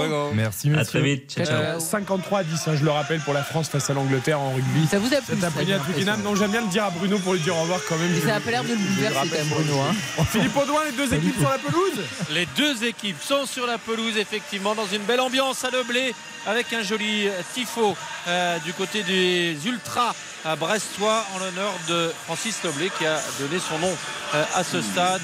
Et euh, euh, 1922-2022, ben, en fait, Francis Leblé aurait 100 ans aujourd'hui. Et il est bien là, Kylian Mbappé, avec son brassard de capitaine à faire le toss. Là. Ça, Oui, a l'air bien lui plaire. J'ai vraiment l'impression d'avoir mal compris parce qu'il y avait euh, des vice-capitaines. Il avait bien dit qu'avec Kimpembe, Verratti, Ramos, mais depuis qu'il n'y a pas Marquinhos sur le terrain, c'est toujours Kiki. Il n'y a pas de débat et en équipe de France, ça sera pareil, Voilà, qui nous ment encore Christophe Galtier. Mais qui nous mente Eh s'il ben veut, voilà. mais voilà. c'est quand même bizarre. Au dernier match, j'ai l'impression que Verratti et Ramos sont aussi sur le terrain. Par contre, avant, il faisait le concours pour celui qui est rentré en dernier. Du coup, quand t'es capitaine, tu rentres toujours en premier. Non mais il adore bouleversé descendre du bus. ça. Non non non non, descendre du bus, ça c'est sa spécialité. En dernier. Ah bah bien sûr. Oui, mais même quand tu rentrais sur le terrain, il y avait match avec Neymar souvent pour Toujours. rentrer le dernier. Toujours. Là, c'est Verratti. Et là, c'est Verratti maintenant. Ouais, en, tout cas, on en a vu tout sourire, il a c'est- rafraîchissant de voir ça. On il, il profite. Allez, une courte pause et le coup d'envoi de ce Brest PSG en intégralité avec Philippe Audouin. RTL Foot. RTL Foot. Mbappé, il est évident que c'est- c'est un facteur X, c'est le joueur qui, qui- qui va faire la décision, mais si à un moment donné, à l'origine, tu coupes effectivement la, la relation, c'est plus euh, dans ce cadre-là qu'on essaiera de, de pouvoir, euh, de pouvoir être influent sur le jeu. Veut stopper Kylian Mbappé au passage. Eric Roy, c'est 1,1 point par match depuis sa prise de fonction. C'est mieux que Michel a 0,6 et que l'intérim de Grougy et compagnie qui était à 1 point. Voilà, donc euh, pour l'instant, Il c'est a un peu fait mieux. 11 matchs, mais toutes compétitions confondues. Il y avait de la coupe également dedans. C'est parti Et le coup d'envoi donné par les Parisiens, on rappellera quand même que Brest est 15e du classement avec un tout petit point d'avance sur le premier relégable qui est désormais Strasbourg puisque Auxerre a fait match nul cet après-midi euh, face à Rennes et euh, les Brestois évidemment ont besoin de points. Reste à savoir si ce PSG euh, sera bon à prendre ce soir la première possession de ce match pour les Parisiens avec le ballon dans les pieds de Kylian Mbappé qui touche là sa première balle du match. Il a tout de suite de redonner derrière à Danilo. Il propose en profondeur, mais finalement Sergio Ramos, depuis le central, a choisi le relais de Verratti. Et on repart avec Danilo qui franchit la ligne médiane. Euh, Mbappé le long de la ligne de touche qui repique légèrement à l'intérieur pour euh, finalement transmettre à Marco Verratti. Première possession où on tourne autour euh, du bloc brestois euh, qui est bien en place et euh, on redouble de passes côté euh, parisien. Brest n'a toujours pas touché le ballon après une minute. Et on a bien une défense à 4 avec Zahir Emery. J'ai l'impression qu'il de temps en temps vient se mettre en demi-centre à la Ouais. façon d'un Marquinhos sous Tourelle. Milieu, Mais on a bien un- une défense à 4 avec Solaire en 10. Le hashtag premier buteur RTL de ce Brest PSG, Philippe Audouin Ah, ça fait un peu petit joueur, mais je vais jouer Mbappé. hein. Bah pourquoi petit joueur Ah, parce que je prends pas de risque. Là, c'est vraiment un plat du pied. Bah oui, mais là, il n'y a pas de cote. hein. Là, c'est juste gagné. hein. C'est la seule la victoire compte. hein. Xavier Euh, ce sera Carlos Soler. Tu nous l'avais annoncé. Oui, c'est vrai. Karine. Moi aussi, pareil, un plat du pied sécurité, le capitaine. je regarde quel- Soler. Non, je suis pas folle. Non, non. Je vous rappelle que j'ai quand même passé, enfin passé, que je tente de passer une cote à 24, donc la folie c'est pour plus tard. Baptiste Duris à cote à 500, il va me dire Verratti. Choupo-Moting. Euh, non, c'est une boutade. Euh, je vais te dire Zaire Emery, tiens, qui est l'un des seuls à avoir fait une, une belle entrée. Vous savez, le mec a quand même misé un doublé d'Mbappé, un but de Messi, un but de Verratti, mais il joue Zahir Emery Voilà. en premier buteur. Ah, ben folie. là, Tout est logique. Il faut avoir de la folie, un peu d'audace. Il est est cohérent avec ses paris. Euh, Zahir Donc pour Baptiste Durieux. Eh bien moi je vais dire, je vais dire, je vais dire Lionel Messi. Il n'y a pas de Brestois, hein. il n'y a pas beaucoup de Brestois. Très belle Euh, pelouse, hein, je me voulais mettre Les Melou, mais je- c'était le cœur. ça. Donc Eh oui, finalement, on a tous, on a tous confiance en une réaction du PSG ce Ah, un soir. petit peu quand même, oui. Après, on, on s'est souvent trompé, soyons euh, humbles, Philippe. Ça nous arrive souvent de nous tromper quand même. Et d'ailleurs, Philippe, on rappelle que Brest reste sur 10 défaites consécutives en Ligue 1 face au PSG. Combien? 10 défaites 10 consécutives. Mais il faut rappeler qu'au match aller, ils avaient perdu que 1-0 et Islam Slimani avait manqué son penalty face à Donnarumma, donc ils avaient été plutôt euh, pas mal quand même Est-ce au que match vous aller. savez de quand date la dernière victoire de Brest face au PSG en Ligue 1 Il y a longtemps, je pense. En janvier 1985. Oh, mon année de naissance, dites donc. C'est pour ça que je le dis. Eh oui. 38 Donc ans. ça fait beaucoup trop longtemps. Tu n'étais pas né. Non, juste tu après. connaissais le double buteur ce jour-là du Stade Brestois Bien sûr. Gérard Buchet. Bien sûr, c'était mon idole. Allez, le PSG qui confisque le ballon, Philippe. Oui, complètement. hein. Euh, le- les Brestois qui euh, ont du mal à sortir dans leur moitié de terrain. La première incursion dans la surface avec Mbappé qui est contré in extremis par euh, Dari, le défenseur euh, marocain qui était bien revenu sur l'international français. Première alerte dans ce match et sur la première euh, incursion dans la surface de réparation, il y a déjà danger avec cette frappe de Mbappé contrée à bout portant par Dari. L'angle était fermé, mais il était proche du but. Mbappé, c'était une vraie occasion. Alors, il réclame une main, Kylian Mbappé. Euh, c'est vrai que Dari touche le ballon de la main, mais après avoir contré la frappe d'Mbappé avec le pied. Donc, euh, c'est après. Mais c'est vrai qu'il y a Quand main. après, il n'y a pas euh, penalty par exemple. Tout à fait. C'est dommage que ça n'ait pas marché cette semaine, mais le- à chaque fois quand, il trouve, euh, quand on trouve Messi pied gauche côté PSG qui lance en une touche Mbappé, c'est. Ouais. Quand il part aussi un peu de- du côté plutôt de l'axe. Oui, aussi, oui. Mais bon. Enfin bon. Bon, En les Brestois, ils ont le droit de toucher le ballon, Philippe. hein Mais pour le moment, le PSG ne lui en laisse pas le loisir et c'est encore Mbappé là qui a décroché pour euh, donner finalement à Verratti et les Brestois effectivement qui se euh, cantonnent en défense, mais euh, euh, pour le moment, Paris n'accélère pas. Il n'y a pas trop de prise de risque non plus, donc les Brestois n'ont pas l'occasion de récupérer le ballon. Et là, ils commettent une faute sur euh, euh, Nuno Mendes sur le flanc gauche de l'attaque parisienne, tout près de la ligne de touche et sous les yeux de Christophe Galtier. C'est un vrai 4-5-1. hein. Euh, on le voit en phase défensive, on voit les deux lignes, de, enfin la ligne de 4 et la ligne de 5, avec le seul Mounier qui est, qui est devant, hein, côté Brestois, Philippe. hein. Ah oui, d'accord. Je regardais les, les Parisiens et j'ai les yeux rivés sur le ballon parce que l'ouverture est bonne de Messi pour Ruiz. Le centre à venir, il est bon ce centre premier poteau. La défense bretonne qui se dégage comme elle peut avec Fadiga dans un deuxième temps qui reprend de voler pour mettre ce ballon dans la tribune. Touche à suivre pour les Parisiens près de la surface de réparation bretonne et on revient derrière avec Sergio Ramos qui écarte euh, sur le côté droit pour Pembele le long de la ligne de touche et euh, serré de près par Duverne qui pousse ce ballon en touche. Euh, Nouvelle touche pour les Parisiens, mais cette fois de l'autre côté, toujours à proximité de la surface de réparation brestoise. Et on repart encore euh, de derrière avec Ramos qui a transmis à Danilo. Danilo qui va gagner quelques mètres pour finalement donner latéralement à Fabian Ruiz qui écarte sur le côté gauche pour euh, Nuno Mendes et on revient encore derrière euh, Verratti euh, qui retrouve Nuno Mendes. On est arrêté et encore une touche pour les Parisiens mais pour le moment c'est de l'attaque défense. On a l'impression euh, d'assister à un match de Coupe de France avec une équipe amateur euh, qui euh, se Ah bah, sympa, s'applique seulement à, à boucher les espaces pour éviter qu'adversaire s'approche de la surface Ouais, ils font une séquence de passe à 10, quoi. Comme, euh, comme font euh, le PSG, les Parisiens à l'entraînement quasiment toute la semaine. Et là, Sergio Ramos réussit une magnifique euh, ouverture pour euh, Nuno Mendes, mais le contrôle était bon de Mendes. En revanche, ensuite, il a été repris par la défense et il n'a pas pu empêcher ce ballon de sortir en 6 mètres. Et les Brestois qui vont récupérer pour la deuxième fois du match, je crois, après seulement 6 minutes, le ballon. Il y avait une euh, brève séquence de possession pour les Brestois tout à l'heure, mais euh, euh, ça n'avait pas été bien loin. Et là, c'est Mirko Bizot qui va dégager son camp le plus loin possible, puisque euh, toute sa défense est remontée à proximité du rond central. Le ballon qui arrive euh, tout près de la ligne médiane et les Parisiens qui se gênent, mais il y a euh, finalement euh, une touche qui est accordée euh, aux Parisiens. Elle n'a pas été touchée cette balle par les défenseurs parisiens qui s'étaient jetés sur euh, ce ballon. Et ça repart donc pour le PSG avec Danilo, Verratti dans le rond central euh, qui est franchi la ligne médiane, qui donne devant Mbappé. Il décroche souvent hein, Mbappé pour euh, proposer des solutions. Et pour le moment c'est plus dans ce registre-là qu'il s'illustre, même s'il a été euh, sollicité également en profondeur tout à l'heure sur la première frappe du match. Et cette fois c'était un ballon en profondeur pour Solaire mais c'est la défense de Brest qui a pu se dégager. Et enfin une séquence de possession à venir pour les Brestois avec Belkebla dans le rond central qui écarte côté droit pour Fadiga. On est maintenant dans la moitié de terrain parisienne. Fadiga qui accélère tout près de la surface. Oh, il crée euh, une petite différence et finalement il est obligé de revenir avec Honora Belkebla euh, qui retrouve Lesmelou son capitaine. La, la passe de Lesmelou qui est bien vue. Oh, elle était un peu trop longue mais euh, Honora avait réussi à empêcher ce ballon de sortir et à le remettre de la tête, mais c'est récupéré par Paris qui repart de derrière. Euh, Dites-moi, Philippe, la pelouse nous paraît euh, étonnamment verte. C'est très intense.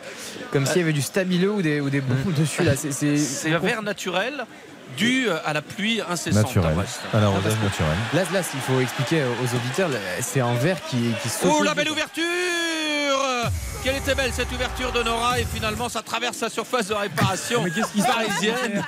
C'est pas terminé avec un centre devant le but de Donnarumma. C'est renvoyé encore, mais c'est récupéré à nouveau euh, par euh, les Bretons avec euh, Magnetti qui tourne sur lui-même, qui combine sur le côté gauche. Oh, la récupération, elle est propre euh, de Timothée Pembele et il est accroché par le bras. Pembele, il va obtenir un coup franc. Juste pour préciser que notre réalisateur Spencer a, a cru bon qu'il y avait peut-être un but. Il s'est dit c'est comme chaque action française cet après-midi contre les Anglais Ouais, en rugby, il y a essai au bout. Donc je balance le c'est jingle. l'ouverture. On est toujours parmi des il s'est 7 dit- essais français. Du coup, il s'est dit à chaque fois qu'il y a une occasion, ça va faire but, ça va faire essai, je, je- je balance le C'est jingle. l'ouverture, il s'est dit ouverture du score. Non, c'était une belle ouverture, un ballon euh, donné dans la, dans la profondeur.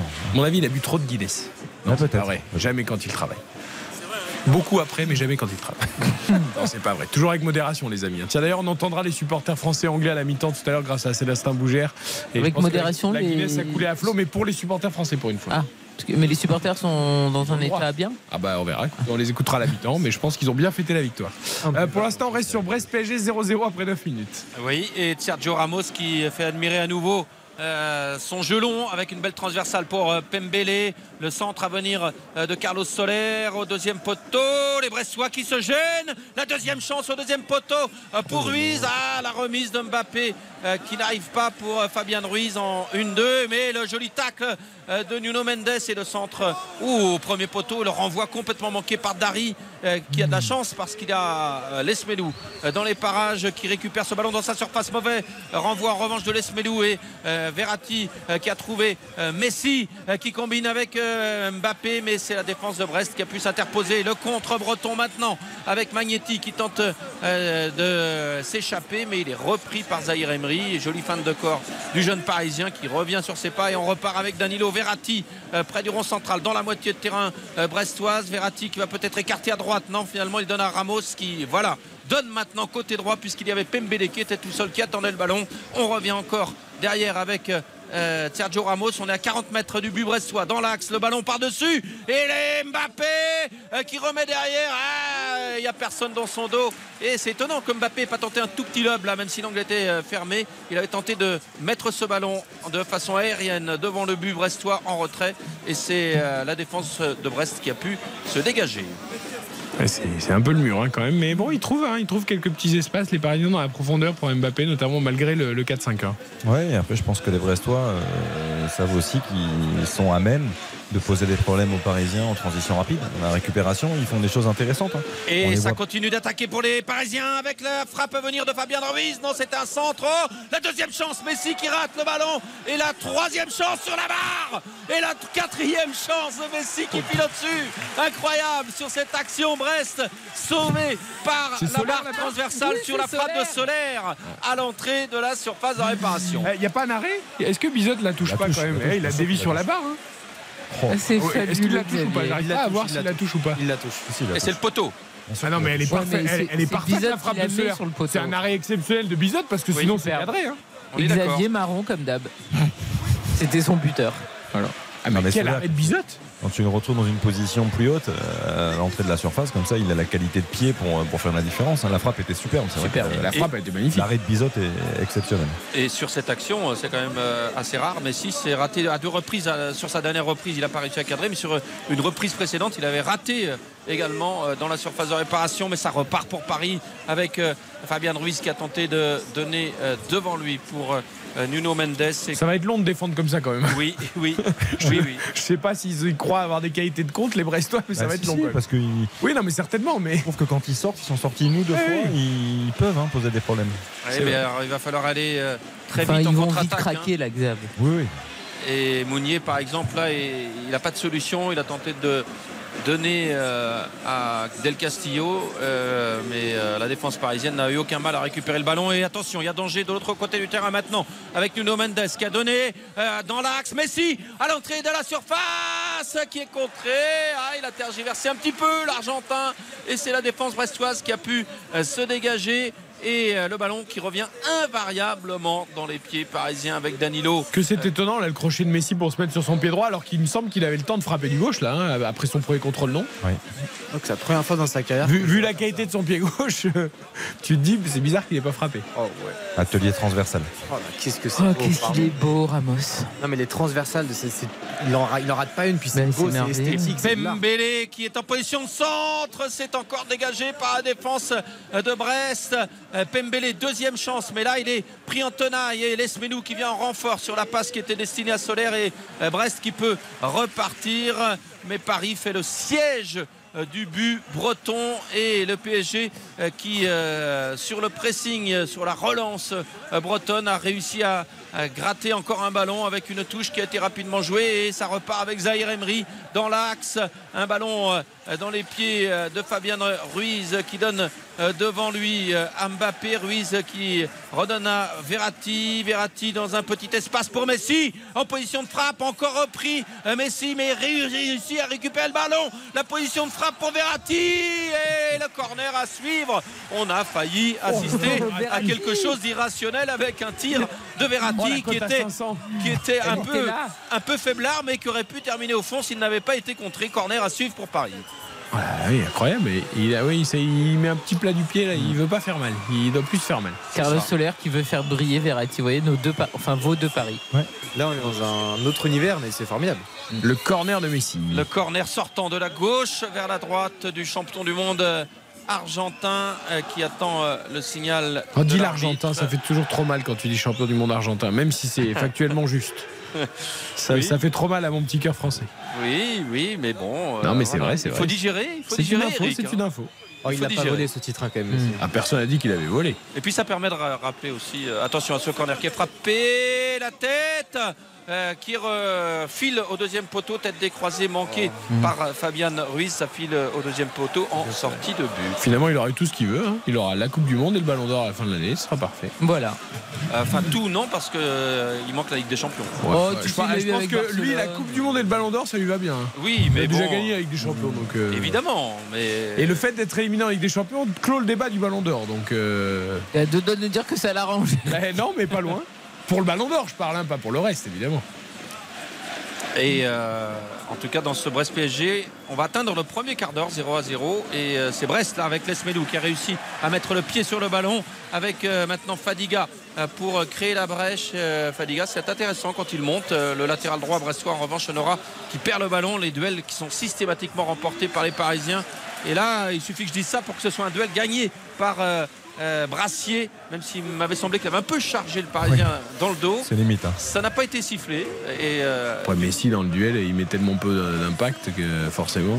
Oui, mais Brassier était quand même dans son dos et j'avais l'impression qu'il s'était pas gêné pour le pousser. Le ballon en profondeur pour Honora, c'est pas mal. La belle louche euh, d'Honora et la reprise au-dessus de Mounier avec euh, ce petit ballon du, petit, du coup de pied. C'était pas tout à fait une louche, un petit ballon du coup de pied de Honora dans la surface et Mounier qui rate le cadre. Ça, c'était bon pour le pari de Karim. Bah oui, je l'avais mis, Petiot.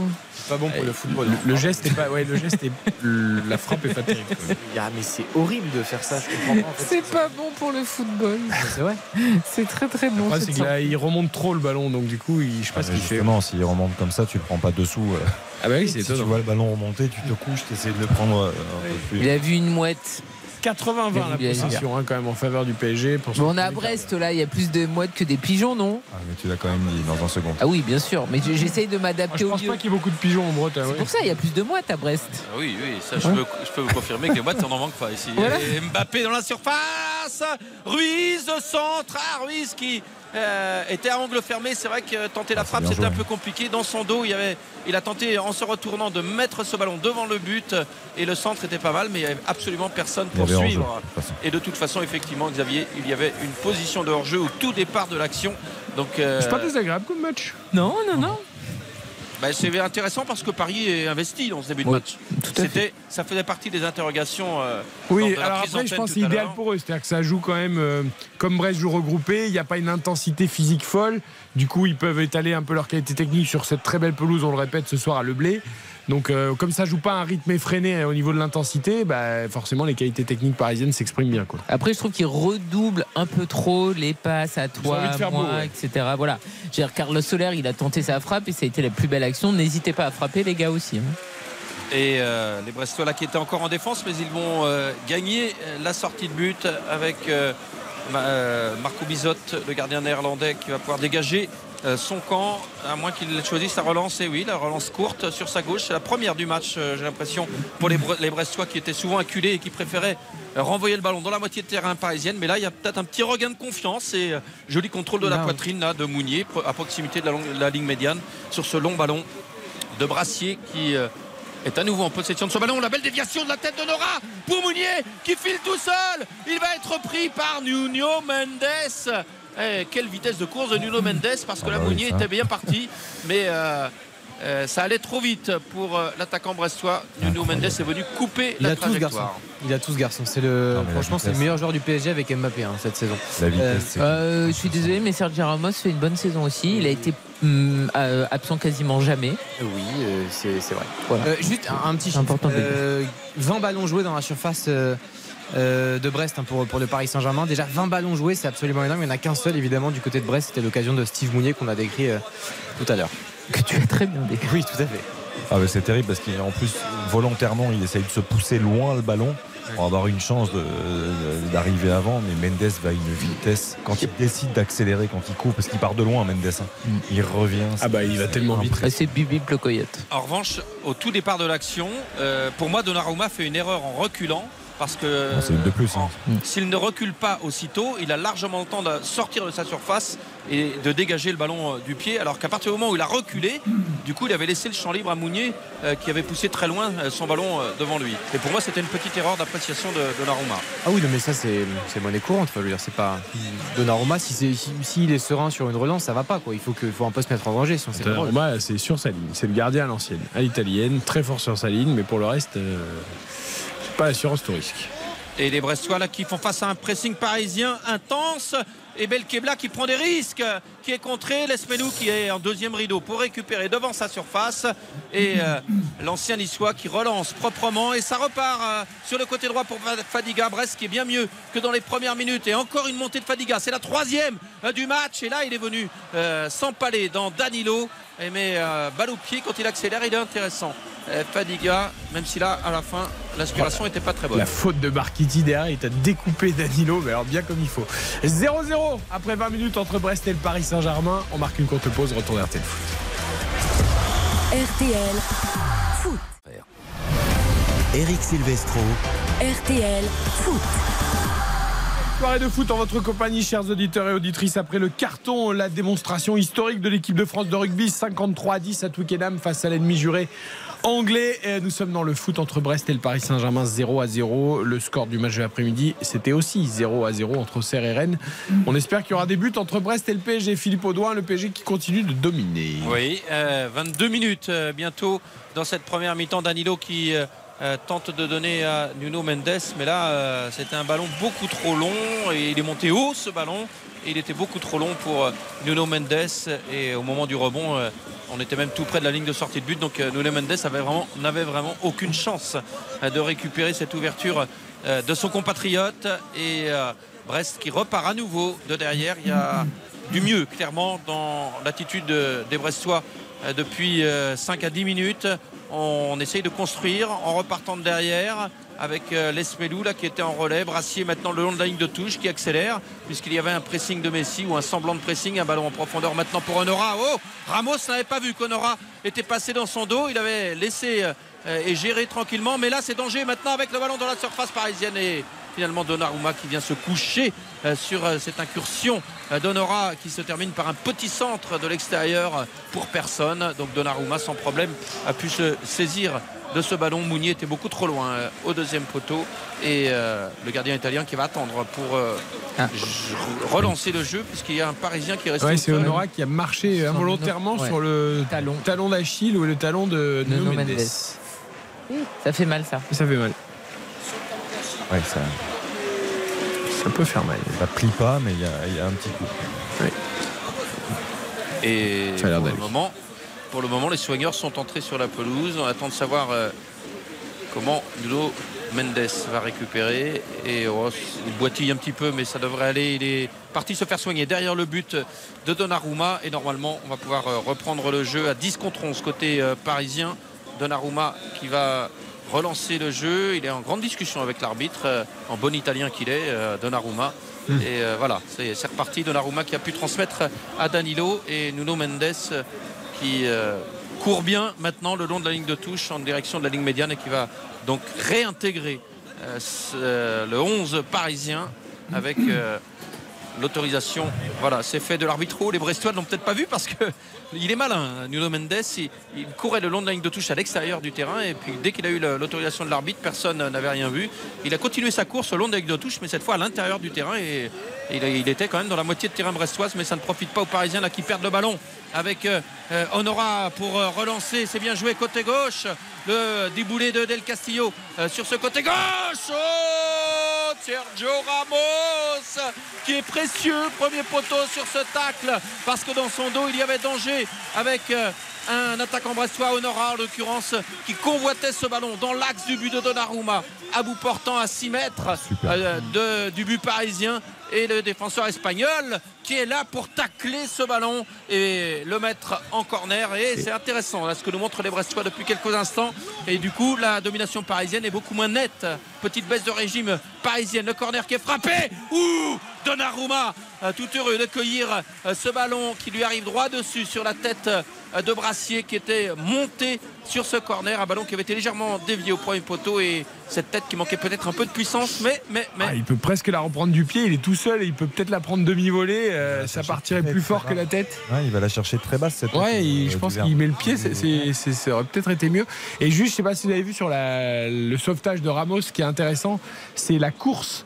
Euh, après le décalage de Nora, Ramos à deux reprises pendant sa course se retourne et regarde où, où est Honora. Euh, il, il jauge, il jauge vraiment son adversaire direct dans sa course. Euh, c'est très intéressant la façon dont défend Sergio Ramos sur ce coup-là. ce, ce qu'il n'avait pas fait sur l'action précédente. Oui, et, et il s'en était aperçu au dernier moment et je pense que ça lui a servi de leçon. Ouais, et là, ça lui avait permis du coup Philippe de, de jauger la vitesse de Nora à l'action précédente parce que Nora il fait partie des joueurs qui, va, qui vont très très vite. Ouais, et là, tu sens, il est en avance Ramos, mais il jette un coup d'œil à deux reprises pour. pour... Et attention à ce ballon dans les pieds de Mbappé de la surface Ça passe à côté sur la remise de Messi. Il est excentré quasiment au coin des 6 mètres. Euh, Kylian Mbappé, l'angle est fermé et après un contrôle, il tente sa chance. Malheureusement pour lui, ça file à côté du but de Marco Bizotte. Elle est bonne la remise de Solaire, le contrôle est bon, la frappe est pas mal. Et je me demande d'ailleurs s'il veut frapper vraiment, oui je pense, mais Ruiz il aurait pu quand même tenter de suivre. hein. Bah Parce oui, que Ruiz au deuxième jeter, poteau, s'il suit l'action, il peut se Bah, jeter. hein. Alexis Sanchez, il y a bu. Bah oui. Ah ouais, c'était- C'était très bien joué. hein. Le, le centre de Pembele, euh, qui s'efface, qui laisse filer entre les jambes, qui du coup fait cet appel-là en une touche solaire. Le ballon était très bien donné. Et pour revenir à l'intervention de Ramos, ce que j'aime bien, c'est qu'il sent qu'il va être dépassé parce qu'il voit qu'Honora arrive très vite et du coup il se jette. Parce qu'en taclant, il a une chance. En taclant ce ballon de manière glissée, il a une chance de le, de le devancer et c'est ce qu'il fait. L'expérience. Franchement, c'est un régal quand il est comme ça. Ah ouais. Ça fait plaisir de le voir revenir à, à ce niveau-là. Mais sa saison est bonne, hein, franchement. Oui, plutôt. Après, il a un certain âge, il est obligé euh, d'être aidé parfois et puis euh, de pas euh, à chaque fois pouvoir euh, intervenir parce qu'il doit compenser ses efforts. Il doit euh, mesurer ses efforts. Mais franchement, il n'a pas été blessé cette saison et par rapport à tout ce qui s'est passé avec Kimpembe et compagnie, bah, il a été utile. La tentative de combinaison parisienne s'est terminée par une semelle de Solaire qui était un peu court sur Brassier. Et ce que j'aime bien dans l'attitude de, de Ramos, c'est qu'il euh, il commande sa défense et il discutait là avec Timothée Pembele euh, en, en parlant de son positionnement et il fait de même là avec Danilo. Et là sur le renvoi brestois, c'est encore lui qui est Mais à la manœuvre. Là aussi, Philippe, il y a une énorme erreur du duo Campos-Galtier sur toute la première partie de saison. C'est-à-dire qu'on a joué toute la première partie de saison quand il jouait à 3 derrière, avec euh, Marquinhos en axe central, euh, Kim, euh, Kimpembe à gauche et, et Ramos à droite. Et on se disait, c'est bizarre que Ramos soit pas au centre de la défense, en patron pour commander la défense avec son expérience. Et, et l'explication, c'était peut-être qu'il joue à droite parce que comme ils veulent Skriniar et qu'ils sont pas sûrs de Ramos, quand Skriniar va arriver ou un autre, eh bien Ramos en gros va finir sur le banc et donc on laisse Marquinhos plein axe. On voit bien que Ramos c'est un mec qui est fait pour jouer plein axe. Bien sûr. C'est le patron. de- depuis Bah, qu'il est là, il est, il est en patron depuis qu'il est là. Évidemment. Et les Parisiens là qui sont euh, à la lutte tout près de la surface de réparation brestoise et il y a eu un choc avec euh, Lesmelou qui a pris un coup sur euh, le pied et Mendes, euh, et Mendes lui est resté au sol. Mais ça va aller pour Mendes parce que là il se tordait de douleur et puis d'un seul coup quand l'arbitre est arrivé il s'est arrêté, il s'est arrêté de se tordre de douleur. En revanche il a regardé l'arbitre en disant scène est géniale. Ridicule. en, en disant euh, non mais euh, en se plaignant en se plaignant de ne pas avoir eu le coup de sifflet. Et donc finalement il n'a pas si mal que ça. C'est la deuxième petite alerte pour le portugais. Mais comme tout à l'heure il va récupérer et euh, on va repartir avec un ballon. Brestois proximité de la surface de réparation bretonne Après, pour le coup, il est en retard sur Lesmelou. Lesmelou fait une petite, euh, une petite pichenette pour euh, sortir le ballon de Nuno Mendes, mais en retombant, il lui met quand même les crampons dans les parties intimes. Ça doit faire quand même mal. oui oui effectivement Euh, il fait des mouvements qui ne, qui ne trompent pas il a du mal à retrouver sa respiration Oui, bah oui, parce que, alors Ouais, autant Lesmelou était le premier sur le ballon et donc la faute, elle est en effet plutôt de Nuno Mendes, mais en retombant, il, il a quand même bien laissé traîner. en revanche euh, il avait donc pas de légitimité à contester euh, Non. euh, la décision de l'arbitre sait agréable pas Lesmelou avec sa qualité technique en sentinelle comme ça pour sortir les ballons proprement. C'est beau hein, quand même. Après, tu peux pas jouer quand quand il y a une grosse intensité, c'est dur, mais sinon, c'est pas mal. hein. Ah ouais, non, c'est un régal. C'est Techniquement, propre, il est, au-dessus. Il s'affole jamais. Il fait vraiment partie de ces joueurs, je trouve, qui. euh, certains s'interrogeaient de son passage Ligue 2, Ligue 1, mais qui ont une qualité, Ouais, technique, bien franchi. une ouais. qualité technique au-dessus de la moyenne qui, du coup, s'adapte même encore plus, je trouve, à la Ligue 1. Qu'en Ligue 2, il était performant en Ligue 2. Oui, déjà. oui, avec Dijon. Il jouait plus haut. Mais oui, oui, mais c'est c'est un joueur qui est très élégant, qui, qui joue juste et qui apporte beaucoup. Et encore plus dans une position plus reculée. Et les Parisiens qui euh, repartent avec euh, Marco Verratti alors qu'on va atteindre la demi-heure euh, dans cette première mi-temps 0 à 0 le ballon dans les pieds de Timothée Pembele qui donne derrière à Azaïr Emery Verratti qui revient sur ce, cô- ce côté droit et finalement on est obligé de reculer jusqu'à Sergio Ramos à nouveau. Un bloc breton euh, qui est campé euh, dans sa moitié de terrain et qui limite les espaces. Euh, le ballon dans les pieds de Ruiz qui a donné derrière à Danilo. Et on est arrêté là côté parisien. Il y a un appel de Mbappé dans la surface. Il l'avait vu Fabien Ruiz mais euh, son ouverture est trop longue et Marco Bizot peut récupérer sans problème et relancer immédiatement C'est Ruiz, c'est vrai qu'il a une tendance quand même à ralentir le la jeu. perte de balle attention ça peut profiter à Messi de haut but à 20 mètres il pivote et ça passe qui est contré mais il se bat il récupère le ballon Messi Mbappé qui remet devant le but c'est dégagé euh, par euh, Brassier et touche à suivre pour les Parisiens sur le flanc gauche de l'attaque du PSG à proximité de la surface Ça Mbappé semble la quand même inéluctable, hein, Philippe. Enfin, tu... ça sent Ça semble inéluctable. oui à un moment ou à un autre Paris va marquer Oui, mais il y a énormément de centres qui finalement sont tout le temps contrés. Moi, j'aimerais bien plus Et encore un aussi. ballon dans la surface. Mbappé, c'est trop long pour lui. C'était Messi qui l'avait trouvé, mais euh, Mbappé qui est obligé de revenir derrière avec euh, Nuno Mendes.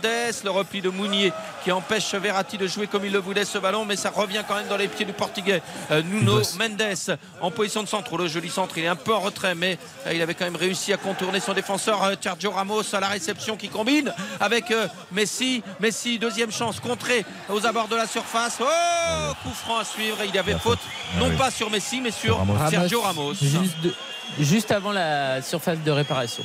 Oui, et on avait laissé l'avantage sur ce coup-là et intelligemment, l'avantage n'ayant pas profité, on revient immédiatement à la faute préalable. Monsieur alors, Bollangier. ou Ouais, Bol- bon, bon arbitrage pour l'instant, je trouve.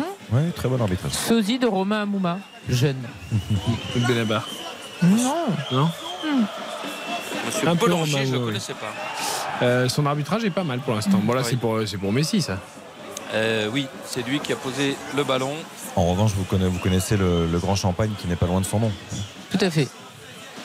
On n'a pas le droit de dire les marques d'alcool à l'antenne, non Bah là, je pense que vu euh, qu'on vient de prononcer le nom de l'arbitre, euh, faut vraiment euh, ne pas la connaître. quoi. Mais bon, on va dire qu'on l'a pas prononcé. Bah non, on a parlé du, de l'arbitre. C'est le cas. Après, vous pouvez la prononcer, mais il faut en prononcer deux autres. Oui. Ben moi, de toute façon, je préfère le rosé. D'accord. Le vin rosé. Que le champagne. Que le champagne. Très bien. C'est plus Et t'aimes aussi ça. beaucoup le, le verre, les verres en. Le cristal. Un rosé de Provence en été, c'est vrai que c'est Oh agréable. non, ne me parlez pas de ça. Euh, le coup franc. On est à Brest sous la brune. Oui. Mais il pleut pas Il ne pleut c'est un pas. bon et- cidre. Un bon cidre. Mais en ça, revanche, il y a- danger avec euh, euh, Marco Bizot qui a choisi de mettre un défenseur sur la ligne. C'est risqué. Mbappé s'est positionné dans les 6 mètres. Oh là là La défense brestoise qui ne sait plus comment s'organiser. Oh, c'est risqué ce qu'a tenté Bizot là. Le coup franc euh, de Mbappé. Il y a 6 joueurs dans les 6 mètres. J'ai rarement vu ça. Le coup franc de, Me- de Messi, pardon, et, de, pas- et non pas de Mbappé. Il est renvoyé par le mur qu'il est mal frappé. Bah, c'est par un Parisien. Il est mal frappé par euh, Léo Messi alors que les Brestois se battent là-bas pour récupérer ce ballon et ça repart avec le public qui en plus euh, se met à pousser la brèche et l'accélération euh, de euh, Honora, la brèche créée le long de la ligne de touche. Directement en mais, touche. Eh oui, il est allé, Il a accéléré, mais directement en touche. il est allé trop loin. Franchement, je trouve que ce que fait Brest, c'est plutôt cohérent. Alors, effectivement, ça semble inéluctable de voir le, le Paris Saint-Germain marquer, mais je, je trouve qu'ils assument le fait d'avoir ces, ces deux lignes très compactes, très proches et de, de- de possibilités du moindre. oui, C'est pas la semaine de Verratti, c'est lui qui a contré le Ouais. coup franc de Messi.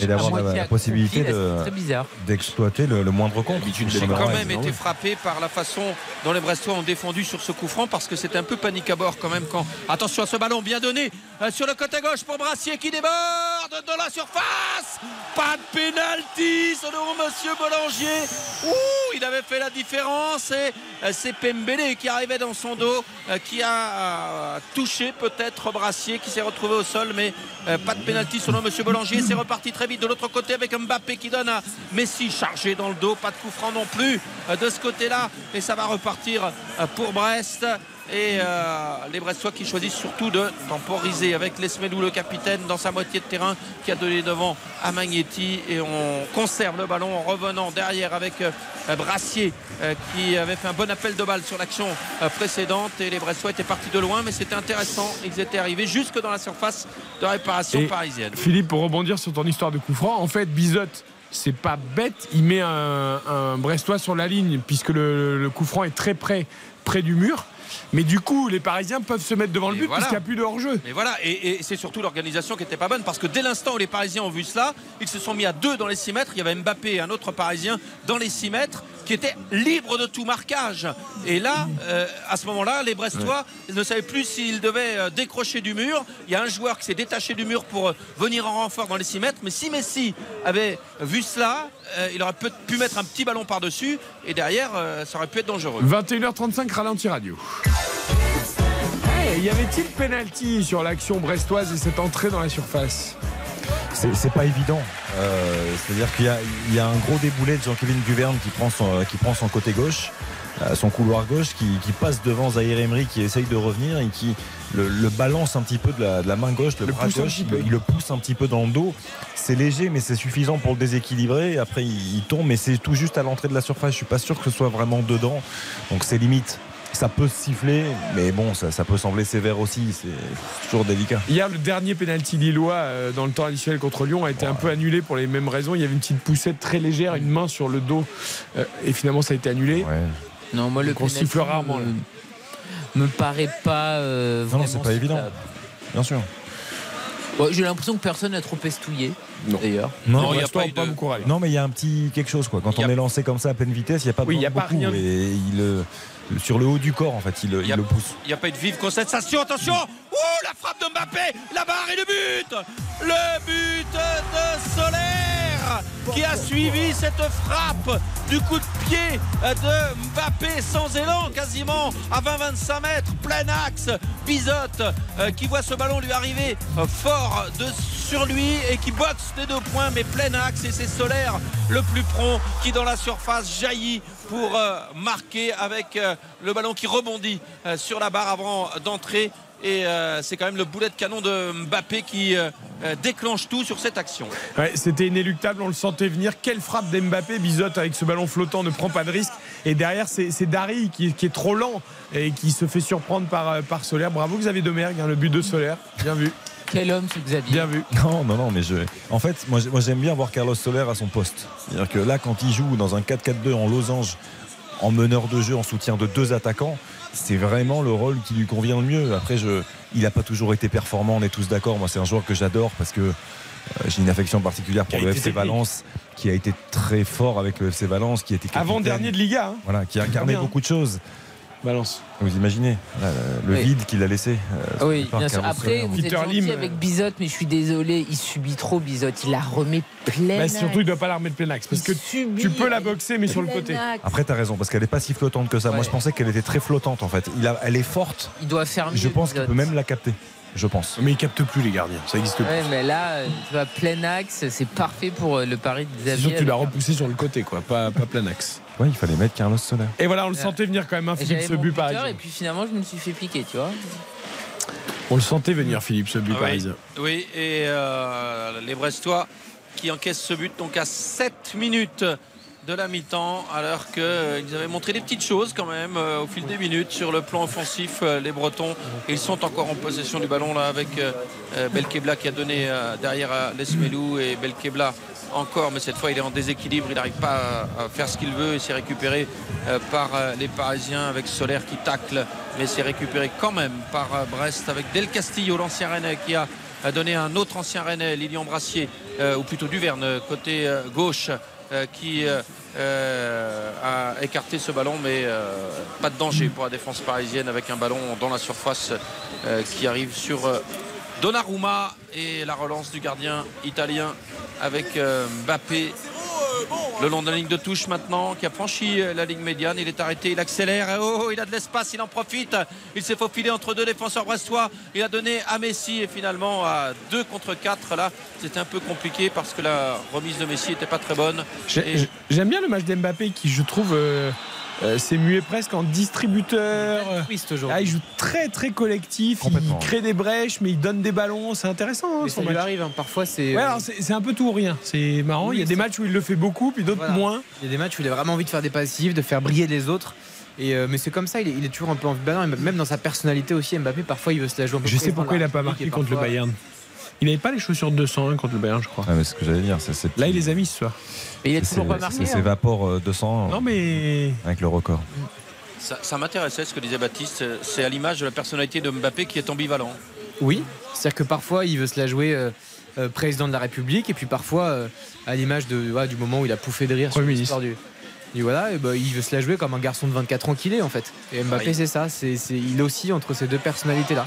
Hop, hop, hop, hop, hop, le centre. euh, hop, ah, Donnarumma. Alors là, c'est du grand Donnarumma. Ce centre qui n'a pas pu être repris par euh, Del Castillo qui était euh, dans l'axe. Et le ballon file au deuxième poteau. Et Donnarumma, alors où il m'a manqué quelque chose, mais. non, c'est parce que Danilo la touche et en fait il essaye de sauver le corner. ah, j'avais pas vu que Danilo l'avait touché. Ouais, il essaye de sauver le corner. Danilo se rate Je complètement d'ailleurs dans son intervention. Je Et du coup, mieux. Donnarumma essaye, mais il est vraiment très loin. D'accord, ok. Donc, euh, euh, corner concédé par les Parisiens, mais Donnarumma n'y est pour rien. Le corner rentrant de la droite vers la gauche. Donnarumma trop court dans sa sortie aérienne. Et la deuxième chance, non, finalement, un coup de sifflet pour accorder une euh, faute et un coup franc Il euh, aux Parisiens. Il n'y a rien du tout. Ah oui, sur une Donnarumma, il n'y a rien du tout, me semble-t-il. Si c'est ça qui est sifflé. Ah non, ouais, il, est, il est trop court sur sa il sortie. n'y a Ah rien du tout. Steve Mounier lui fait pas du tout faute. Il est derrière lui. Il, il rate sa sortie complètement. Il n'y a, il absolument rien. Mais les gardiens, de toute façon, tu ne peux pas les toucher. Donc, euh, Et il l'a même pas touché là. Ah ouais. mais non, mais Ah, ou à peine. Oui, à peine. Oui. Mais c'est. Et- enfin, et- et Mais d'autant- bon, toute façon, euh, Mounier n'avait pas pu reprendre non plus de la Non plus. c'est vrai. Il n'y a, pas de- il y a pas de scandale du fait que l'action de toute façon n'avait pas entraîné de, de but ou d'action de but ou de nouveau corner. Donc Oui, mais Philippe, c'est vrai, mais c'est trop systématique. oui, ah, le- complètement d'accord. les gardiens, maintenant, euh, dès qu'ils sont en l'air, même Oh, si tu le touches pas, s'ils se font percuter alors qu'ils ratent Oui. leur sortie, il y a faute. Oui, Quoi. Oui, je suis d'accord. Mais c'est, malheureusement, c'est pas d'aujourd'hui. hein. Non, bien sûr. Et attention à ce ballon en profondeur. Ah non, c'est trop mal donné là de la part de Del Castillo. Et ça file jusqu'à Donnarumma euh, qui relance à la main avec euh, Sergio Ramos. Plus que 3 minutes en première mi-temps. Le Paris Saint-Germain qui mène à 1-0 avec le but de Carlos Soler, mal- marqué il y a quelques instants. Et les Parisiens qui temporisent maintenant, qui euh, sont arrêtés. Sergio Ramos dans sa moitié de terrain qui donne à Messi qui avait euh, décroché en une touche. L'Argentin qui a donné à Verratti, Danilo euh, pour Sergio Ramos. On joue à la baballe dans la moitié de terrain parisienne. Sergio Ramos face au pressing de Mounier qui choisit d'écarter pour Pembele.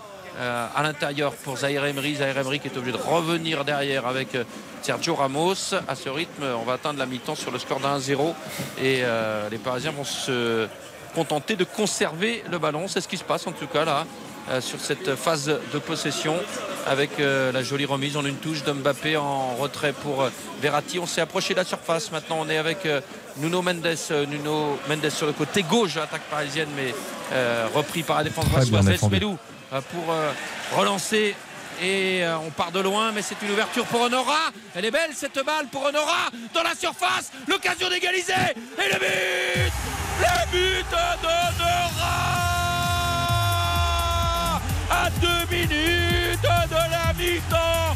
Le Stade Brestois qui égalise, mais c'est incroyable comment la défense parisienne a pu se faire prendre sur cette action qui est partie de très loin avec le sol Honora à surveiller qui se retrouve grâce à un bon contrôle seul face à Donnarumma et qui loge le ballon sous la barre un partout où on ne s'y attendait pas à 1 minute 30 de la mi-temps. Ah, il est beau ce but et Honora c'est évidemment le joueur qui a le plus de qualité euh, technique côté brestois. Ça part quand même d'une très belle sortie de balle. On en parlait tout à l'heure de Lesmelou qui fait un festival technique devant sa surface. Et ensuite il y a une très belle ouverture.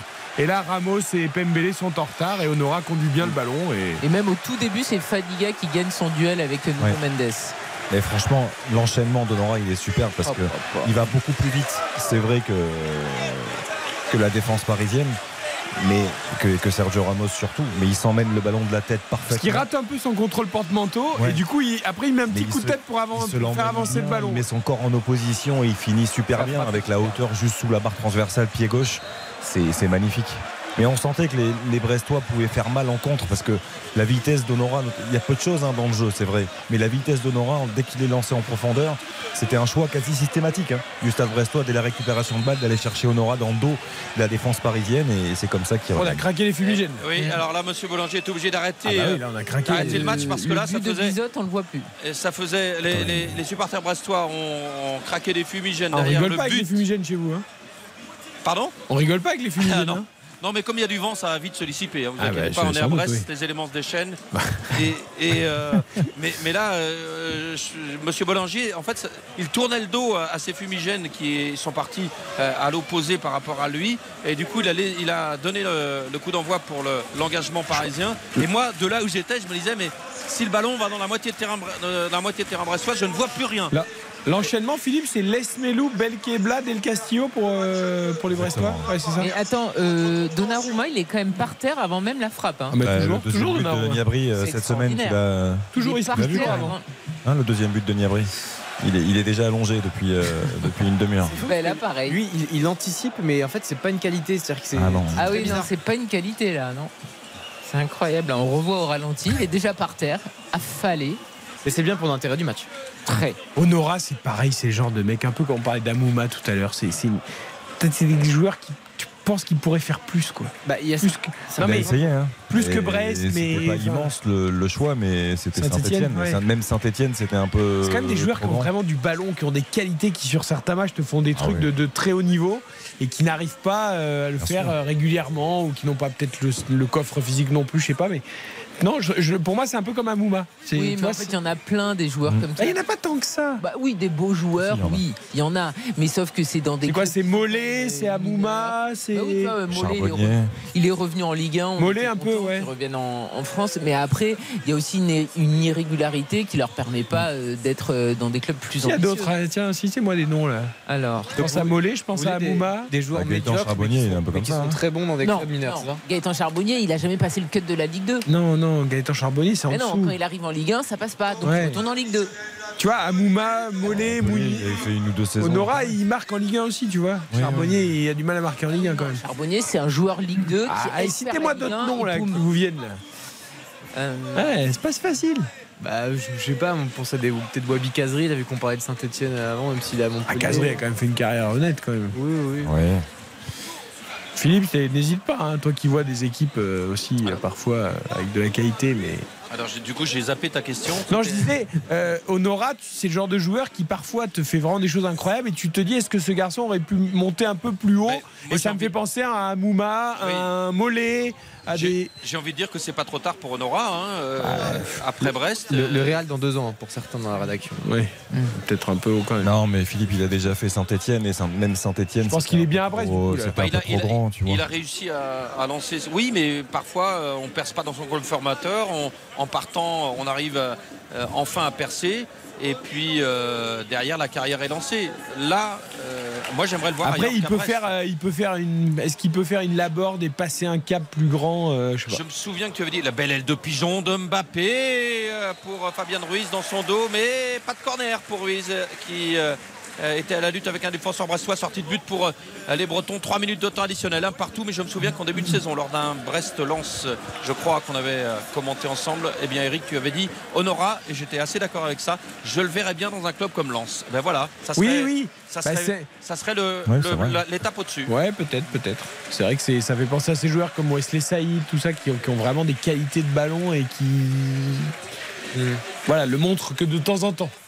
Et Honora euh, est euh, justement en possession du ballon là dans le rond central. Euh, il avait été servi par euh, Del Castillo. Il se retrouve au sol. Il obtient un coup franc dans la moitié de terrain parisienne à proximité de ce rond central. Moi, par exemple, je me pose la question, dans le fond, au plus profond de moi, j'ai pas de doute. Parce qu'en termes de talent, je sais qu'il peut aller très haut. Mais Ludovic Blas, je me pose la question. Ah, bien sûr. Je me pose la question parce que. Alors, je suis d'accord avec toi. Euh, on ans. a tendance à le mettre déjà un peu au-dessus alors qu'il ne l'est pas forcément. Mi-temps. Hein. Je suis d'accord. Un Un partout. partout. Oui, pardon, Philippe.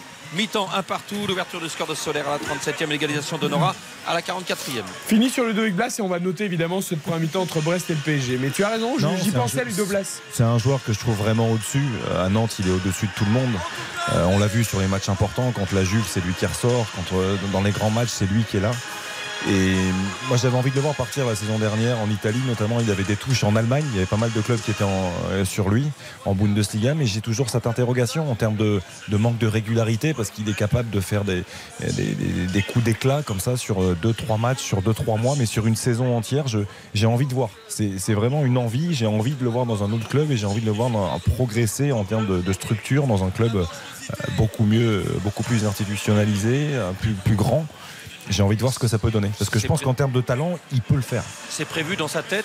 Et Oui. euh, il serait pas étonnant que. Ouais, en attention fin de parce saison, que euh, chez Awar, c'est prévu d'aller à City depuis 5 ans et à force de prévoir dans la tête, euh, ça n'avance pas. Ah, parce que la saison dernière, il a failli partir. euh, Oui, Blas. et d'ailleurs, il avait été déçu de ne pas partir. Après, c'était avec Lille à la fin que Exactement, il espérait partir et Comboré à Dignette. Allez, revenons à ce Brest PSG. Tout le monde rentre à la mi-temps. J'ai l'impression avec le sourire, Philippe, du coup. Ah ben oui, Enfin, parce que peut-être un peu moins le PSG, mais enfin, Christophe Brestois- Galtier. Et oui, les, les Eux, euh, sont heureux avec cette égalisation, alors que le PSG, avait- on, pensait que le PSG avait fait le plus difficile avec l'ouverture du score de, de Solaire. Et bien, tout est à refaire pour euh, le Paris Saint-Germain.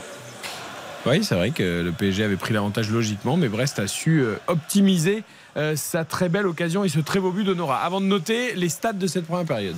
Euh, la possession, on en a parlé un petit peu en début de match, euh, ça n'a pas vraiment changé. 70%, euh, c'est le, chiffre de, possession pour le Paris Saint-Germain. 9 tirs, 3 cadrés. 3 tirs du côté du stade brestois, 2 sont cadrés. Un petit mot sur Carlos Soler qui a marqué son troisième but cette saison. Et euh, je crois que c'est 3 passes décisives également. Et puis du côté de Franco Nora, euh, c'est un petit peu mieux, évidemment, un joueur qui est beaucoup plus décisif que Carlos Soler. Euh, c'est euh, son cinquième but euh, Et c'est- sur la saison. Et c'est d'ailleurs déjà lui qui avait donné la. Enfin là, c'est pas une victoire, mais qui a donné la victoire contre Strasbourg le week-end dernier. Exactement. C'est un peu le facteur X de. Enfin, il y a le Doiron qui a pas mal marqué cette année, mais euh, c'est quand même le meilleur parce joueur que- brestois, Franco Ah, Nora, de très loin, De très loin. Parce qu'il me semble qu'avant ça, il y a eu une série difficile. hein. Il y a eu trois défaites consécutives pour le, Eh oui. le Stade Brestois. Eh oui, et cette C'était victoire, sans, elle- elle sans vaut- elle- Honora. Ça elle coïncidait compte beaucoup avec son absence, bien sûr. Elle compte double cette victoire à la Méno pour Brest qui était dans le dur effectivement et qui euh, a pris trois points sur le terrain d'un adversaire direct dans la course au maintien. Ça pourrait peser lourd à la fin de saison. Euh, on l'a vécu en direct et il y a eu, on a senti le bruit, mais raconte-nous un peu, juste avant qu'on note l'explosion là sur ce but justement du, du stade, euh, Philippe.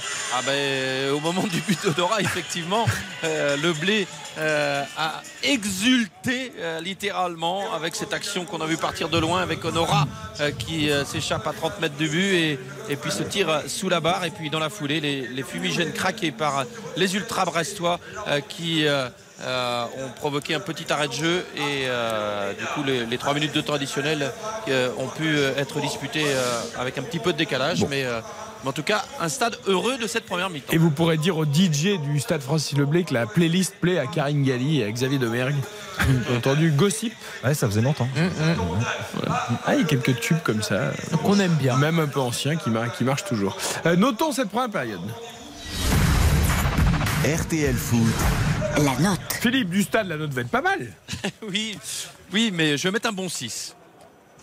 Un bon 6, Un d'accord. bon 6, j'aurais pu mettre 7, mais je, je, ce qui me manque un petit peu dans le jeu du PSG, ce sont les occasions de but en réalité.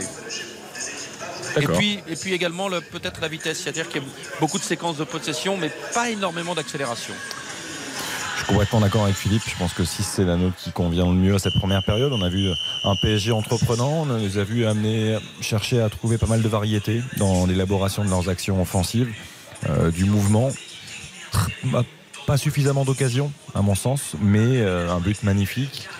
Et j'ai vu une équipe de Brest aussi, euh, avec ses qualités, qui a su s'appuyer sur ses qualités du moment, une équipe compacte qui euh, a su profiter de la moindre possibilité de contre et mettre en- pour mettre en danger cette équipe parisienne. Et ce but, l'organisation est, est logique. Est-ce que nous allons avoir le carré de 6 dans cette note Tout à fait. Tout à fait Oui, 6, parce que je trouve que le PSG est concerné, sérieux, et c'était important de voir la réaction après Munich. Je trouve qu'il y a un peu trop de à toi, à moi, à mon goût. Et finalement, les deux fois où il y a eu des frappes lointaines, ben, il y a eu euh, évidemment le feu sur le but de Bizot. Une fois, il l'a mise sur euh, son montant, et la fois d'après, il l'a remis euh, plein axe, et ça a permis à Carlos Soler de marquer. Donc j'aimerais plus de tentatives parisiennes.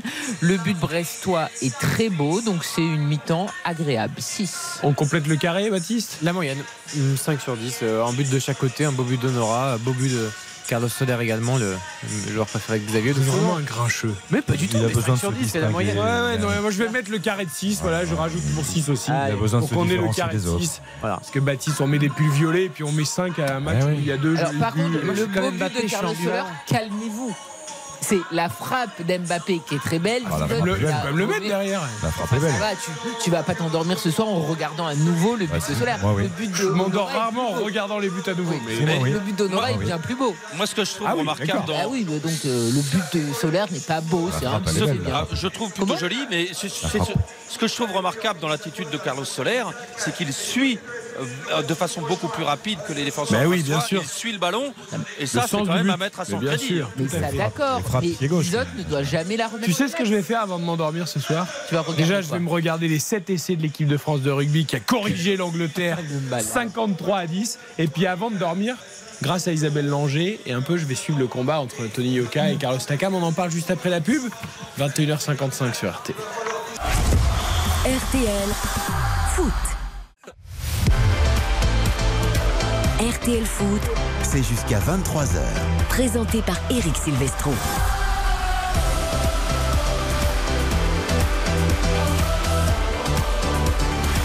Avec toute l'équipe évidemment, Xavier Demer, Karine Galli, Baptiste Durieux, Spencer à la réalisation, un partout à la mi-temps entre Brest et le Paris Saint-Germain, Carlos Soler à la 37e égalisation de Franck Honora à la 43e. L'événement du jour, c'est évidemment, évidemment la victoire historique de l'équipe de France de rugby du 15 de France de Fabien Galtier, 53 à 10 à Twickenham dans le crunch face à l'Angleterre. 7 essais inscrits à un seulement. C'est la plus large victoire à Twickenham de l'histoire du 15 de France et de bon augure avant la Coupe du Monde qui aura lieu dans notre pays.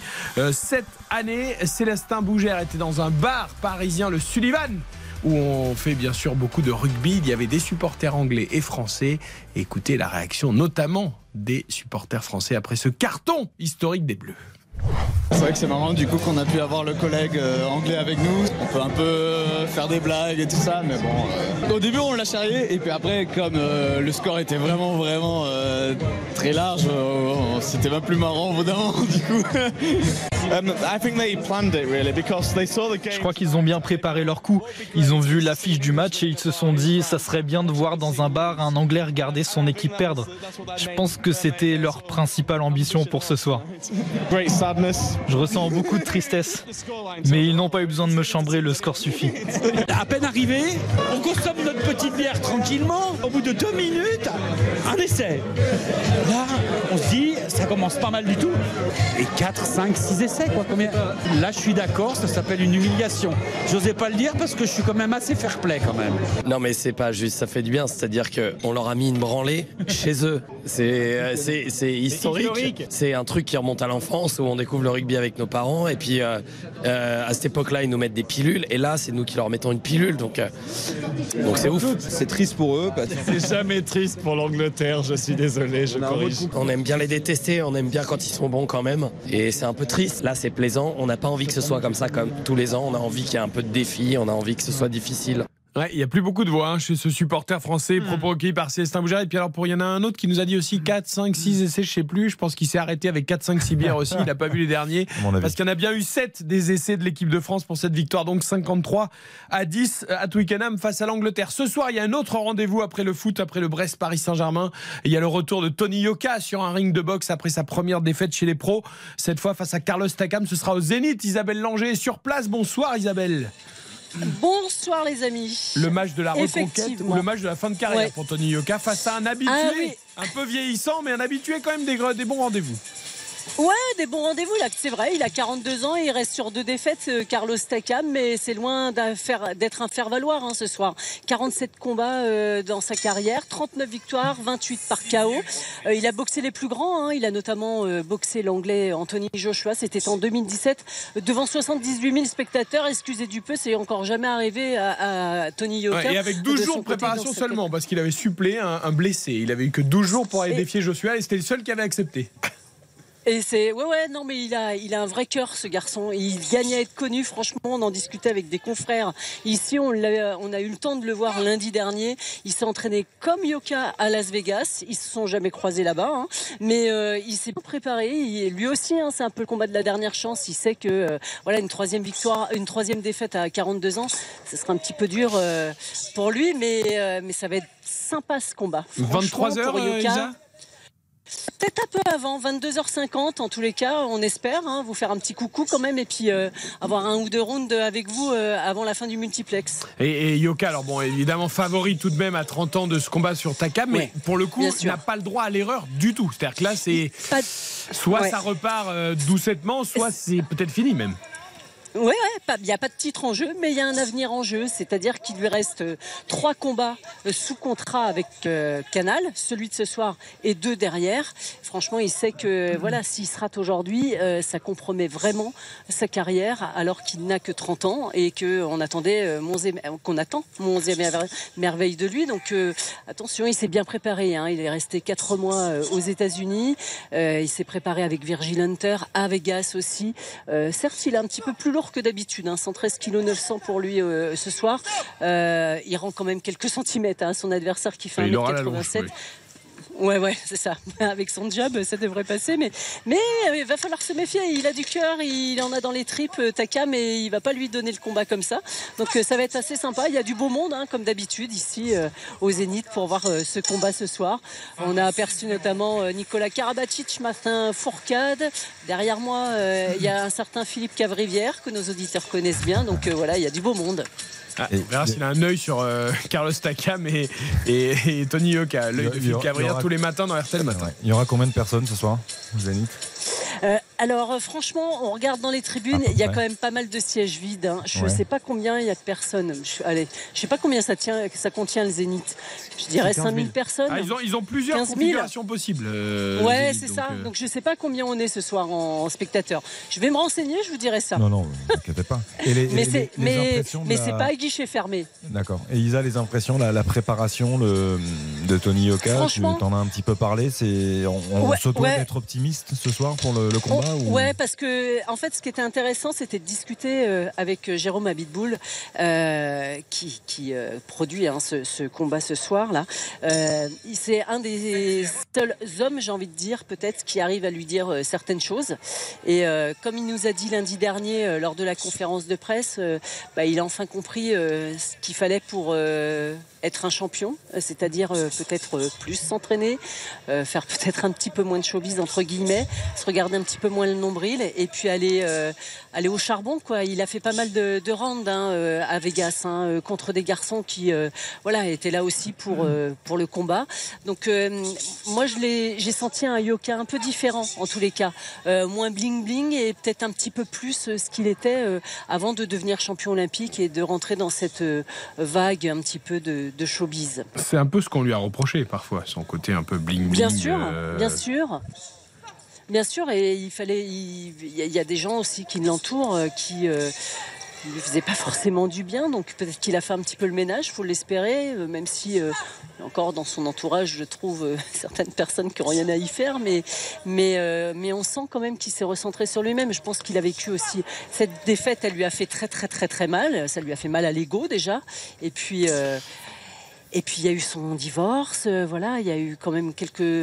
Voilà, à 30 ans, il a, il a peut-être mûri et grandi un petit peu. Euh, merci Isabelle, Carlos Takam, Tony Yoka, donc aux alentours de 22h50, 23h au Zénith pour le combat de la reconquête pour Tony Yoka. Et puis euh, concernant Carlos Takam, pour ceux qui ne le connaissent pas bien, on a un peu évoqué sa carrière avec Isabelle. Sachez qu'il va incarner également Joe Frazier au cinéma euh, dans le biopic sur Big George Foreman qui est prévu en avril. Euh, Joe Frazier, c'est quand même pas n'importe qui et c'est les crochets de Takam qui ont convaincu euh, les, les réalisateurs du film de lui donner ce rôle parce que ça, le faisait, ça les faisait penser un peu au crochet euh, de Joe Frazier. Voilà, ça, rien que ça, c'est déjà de la qualité. Merci Isabelle. À tout à l'heure. Très bonne soirée avec ce combat Takam Yoka. On retourne à Francis Leblé, on retrouve Philippe Audouin. Ça repart à l'instant entre Brest et le Paris Saint-Germain en Ligue 1 partout. Philippe à la mi-temps. Oui, et pas de changement ni d'un côté ni de l'autre euh, à la pause. Premier ballon de cette euh, deuxième période dans les pieds brestois avec euh, Dari euh, qui euh, a donné sur le côté gauche du Verne. Euh, qui euh, redonne à l'intérieur pour euh, Del Castillo, Belkebla, Lesmelou qui renverse le jeu. Oh, elle est belle cette ouverture de Lesmelou euh, pour Honora le long de la ligne de touche côté droit euh, qui donne derrière à Fadiga euh, qui va peut-être centrer. Non, finalement il a mis le pied sur le ballon. Il a réussi à contourner Fabien Ruiz de centre à venir. Euh, Sergio Ramos qui dégage de la tête euh, Lesmelou sur ce deuxième ballon qui écarte euh, pour Del Castillo qui attend du renfort mais qui finalement euh, ne choisit pas de donner à Duverne qui avait fait un appel euh, sur euh, le côté gauche et c'est euh, Lesmelou euh, qui euh, est sollicité à l'intérieur. Alors, la tribune de presse euh, à Brest est, est- est vraiment exiguë. Les gens ne sont pas encore repositionnés. Il faut euh, faire de la place tout en commentant pour que les camarades puissent passer et regagner leur place. Euh, et euh, les Brestois, pendant ce temps-là, continuent de tourner autour de la défense parisienne avec Sergio Ramos de la tête qui renvoie le centre de Duverne et le corner à suivre avec un ballon mal négocié par Pembele. Je me souviens de Rudy Garcia qui avait désingué la salle de presse qu'il trouvait beaucoup trop petite euh, de. Francis Leblé.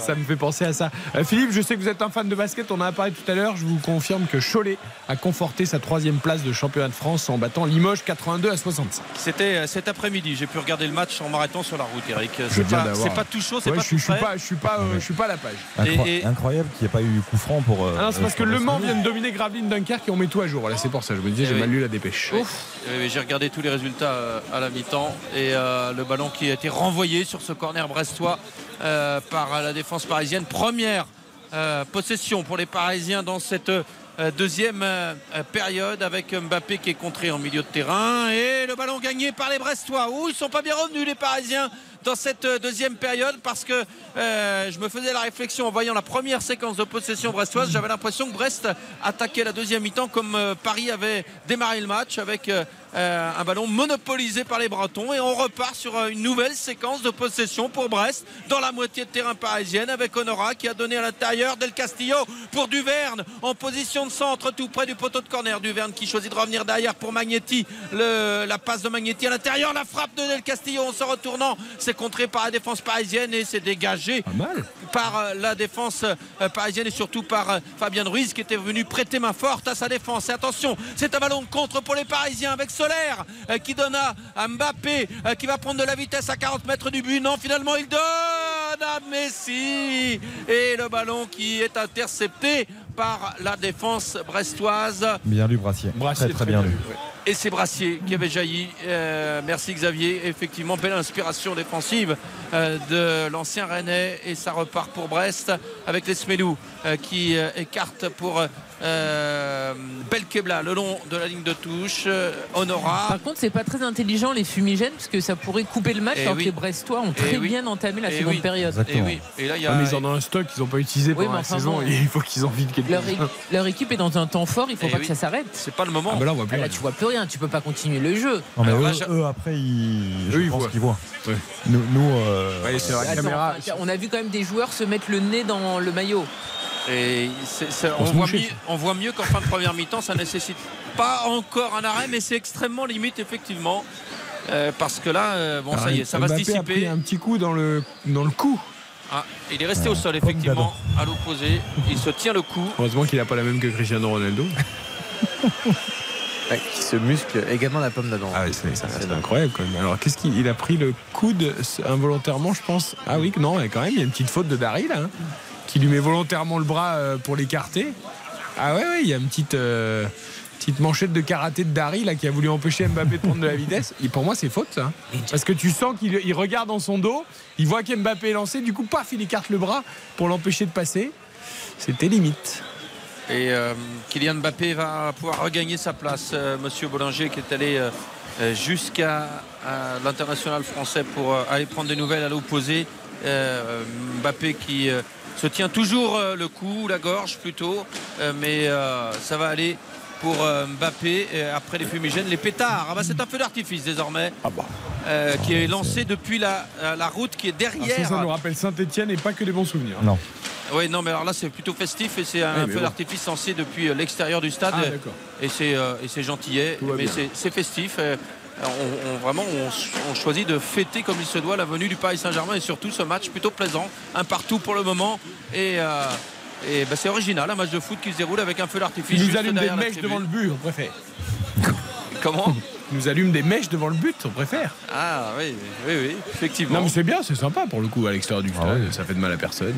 Oui, là, là, non, là, c'était vraiment, euh, c'était très bien. Et euh, les Brestois qui continuent euh, de- d'enchaîner les passes avec ce ballon en profondeur pour Honora. C'est trop long et ça va sortir pour les Parisiens. Et Paris, après 6 minutes en deuxième période, euh, qui euh, est mal rentré. euh, est mal revenu du vestiaire, contrairement aux Brestois qui ont attaqué cette deuxième mi-temps vraiment sur d'excellentes bases. Pour le moment, euh, ça m'arrange. Le jeu se déroule sur ma partie de terrain à moi parce que je suis un, petit peu, un petit peu excentré. Donc moi, ça me va très bien, ça, Et- cette physionomie. Les joueurs, pour les remises en jeu, ils gagnent. Maintenant, c'est plus 1 mètre, c'est 10 mètres. C'est-à-dire que tant que l'arbitre dit rien, ils continuent d'avancer. Bah, ils avancent, il n'y a pas de solution. Ils avancent, ils avancent, ils Ouais, avancent. Mais- Mais là, Pembele, il, Il a été- bien reculé là pour le coup. Ah ouais, Il a il a été- bien reculé. Il a bien Ah oui, reculé, il est allé au poteau de corner. Il a été rattrapé par la patrouille Exactement. et attention à Messi qui euh, crée la brèche avec le ballon à mal donné. Deuxième chance pour l'Argentin dans la surface. Ah, il a tenté de redonner une douzième fois à Mbappé et encore un défenseur brestois euh, pour euh, surgir bien. Et euh, intervenir. Dari, euh, merci Xavier. Et la relance pour les Bretons avec euh, la belle ouverture de Magnetti pour Franck Honora. Assez plaisant ce début de deuxième mi-temps parce que là, ça va quand même d'un côté Mais Karine et a de l'autre. là c'est trop à toi, à moi, là Messi sur la deuxième oui. ballon, il peut frapper, il peut faire autre chose, à toi, à moi, je te cherche en permanence le 1-2. euh. Tu as raison Karine. Non, mais moi je comprends pas ces équipes qui veulent pas frapper au but. On n'est pas Manchester City ou on n'est pas le FC Barcelone constamment. Après, euh, Surtout que là, il y a Messi il a quelques partout. gènes quand même. Oui, non, mais d'accord, mais là, je veux dire, Lionel Messi, euh, mercredi soir, on l'a vu quand même rater vraiment des choses faciles. Et là, ce soir, il y a des transmissions qui ratent aussi et qui sont pas dignes de Messi. Pas un grand match hein, encore. hein. Ah bah. Après, après, ce qui est terrible pour Brest, c'est qu'on a le sentiment qu'ils sont en train de croire qu'ils peuvent le faire. Et, et Oui. ça, c'est ce que le PSG attend. Oui. que, Il est punir. Parce qu'il commence à être de plus en plus entreprenant, avoir la possession du ballon. Oui. Et là, dans ces cas-là, le PSG est souvent irrésistible. Oui, et, et attention au contre parce qu'il il suffira d'un ballon euh, pour que Kylian Mbappé euh, s'échappe euh, sur une contre-attaque et ça pourrait faire très mal. Et Sergio Ramos la relance le jeu parisien avec Fabien Ruiz qui lance Nuno Mendes sur le côté gauche, le 1-2 de Nuno Mendes avec euh, Mbappé. La remise est bonne, mais euh, la défense euh, de Fadiga également. Et Mbappé sollicité à nouveau à l'intérieur avec Fabien Ruiz maintenant qui n'a pas réussi à lui remettre. Et c'est Honora qui lance sa contre-attaque brestoise, mais là il n'y a personne pour l'aider. Et surtout il y a Fabien Ruiz, excellent repli défensif de l'Espagnol qui était aux abords de la surface de réparation bretonne sur l'action précédente. Et c'est lui qui vient rattraper Honora à proximité de la ligne médiane. Ça repart pour Nuno Mendes, mais le centre complètement manqué du latéral gauche euh, parisien. Et c'est Bizot euh, pour Brest qui peut relancer euh, pour Jean-Kévin Duverne sur le flanc gauche de la défense brestoise. Le bon pressing de Zahir Emery qui oblige Duverne à donner derrière et le renvoi de Brassier qui file directement en touche à proximité de la ligne médiane. Ça aurait fait une bonne touche. J'ai bien aimé la sortie de balle de Ramos là, avec un peu de grinta à la Ramos pour réveiller un peu ses troupes là, pour remonter tout le monde. Tout à l'heure là sur l'action précédente, il a quand même percé sur 30 mètres en disant bon ben les gars, euh, on y va quoi. Et c'est a- Mbappé maintenant qui euh, euh, est stoppé par Belkebla. Excellent tacle de l'Algérien qui euh, a bloqué immédiatement le démarrage euh, de Mbappé plein axe à une quarantaine de mètres. Euh, Le renversement maintenant de Ramos. Belle ouverture de l'Espagnol euh, pour euh, Nuno Mendes qui est arrêté mais qui met ce ballon dans la surface à l'entrée pour Messi. Oh La belle frappe enchaînée de Messi après le contrôle du pied droit. Frappe enchaînée du gauche et ça file à côté Voilà, du but de Bizot. C'est ce qu'on demande. Pas mal. C'était bien joué, la rapidité d'exécution. à chaque Ouais, fois, mais même le petit ballon de Nuno Mendes c'est pas mal. Contrôle, et c'est bien ce que fait Messi. Qu'est-ce qui déclenche vite, c'est vrai. Parce que le contrôle pied droit sur deux appuis, deux petits appuis derrière, il arrive à déclencher euh, pied gauche, à croiser sa frappe, ça passe juste à côté, mais ouais. dire que Bizot plonge en se disant euh, s'il vous plaît faites que le ballon soit cadré. Exactement. Et les Bressois à nouveau dans la moitié de terrain parisienne. Ramos euh, qui contrôle de la poitrine. Et, euh, et oui, il y a une faute finalement de Ramos euh, sur euh, Del Castillo qui était dans le dos de l'Espagnol et qui, euh, dans la foulée du contrôle de la poitrine de Sergio Ramos, a réussi à s'infiltrer euh, devant lui. Et là, Ramos a commis la faute euh, en voulant récupérer le ballon. Et c'est un coup franc sur le flanc gauche euh, de l'attaque. Ça fait partie du foot. Et il se fait passer devant par Del Castillo, il lui met, C'est la, l'expérience. il lui met le coude sur l'épaule pour l'empêcher de prendre le ballon. L'expérience, elle, elle déboîte aussi Mohamed Salah. en Mais pas du tout. donc, Mais euh, alors ça, tu vois, mais ça, c'est les gens qui expliquent euh, les défaites et qui n'admettent pas juste que le Real Madrid avait été meilleur que le Non mais, Liverpool. Non, mais, là- non, mais là c'est le cas, je veux dire ça c'est le résumé aussi de, de sa carrière, de certaines interventions, c'est un défenseur formidable. Mais là il intervient, il voit qu'il va être devancé et il fait le petit geste en pensant que ça ne va pas se voir. Mais bon là c'est... Faire croire flagrant. que Ramos a blessé Salah. Non mais ça, alors ça c'était pas... Je suis d'accord avec toi, toujours défendu sur ce Bah, moi aussi. Ah pour moi c'est pas volontaire, il veut pas le blesser. Bon, suis- Et c'est pas la raison pour Mais non, mais il fait faute, mais Et alors pas- je vous coupe, je vous coupe parce que ça peut offrir une occasion au Bressois avec ce coup franc frappé par Honora, bien frappé au deuxième poteau. Ouh, le petit filet sur la reprise de la tête au deuxième poteau. Il y avait Dari qui était là, il y avait euh, Brassier également. C'est la charnière qui sollicite, qui, a été sollicitée au deuxième poteau et c'est Brassier euh, d'une tête piquée euh, qui trouve le petit Ah, il filet mal, hein. et ça passe à côté, mais vraiment pas loin du Ah but oui. de Donnarumma. C'est presque mieux pour Dari peut-être derrière lui. Ouais. Qui est plus face au ballon, mais bon après. là, je pense que Donnarumma, quand même, était bien placé Ah, il- pour le coup. visiblement il était sur la Il trajectoire. fallait la décroiser, mais c'était pas évident, mais c'est une belle occasion quand même. Et euh, le coup franc était bien frappé et la défense parisienne surtout s'est fait euh, surprendre dans le domaine aérien au deuxième poteau parce que là il y avait quand même deux Brestois Oui. euh, à la réception et à la retombée de ce ballon. Mbappé qui donne à Nuno Mendes sur le côté gauche tout près de la surface de réparation brestoise. La frappe peut-être à venir. Non finalement Zaire Emery qui contrôle pour donner à Ramos le petit ballon piqué de euh, Ramos en pichenette mais euh, pour personne la défense euh, de Brest qui peut se dégager. Non, ça c'est. Ah mais il y va derrière. Oui, c'est ça que j'aime. Ah bah, Parce que tout à l'heure, tu vois, Mbappé, il passe pas. Bon, rien à faire. Mais même pas, il fait semblant d'essayer de récupérer. Sur. Bekebla, ouais. Ah, même pas. Il C'est-à-dire que le, oh, le, oh, le ballon, bah, bah, je me suis fait contrer, ok, bon, c'est pas grave, ça reviendra.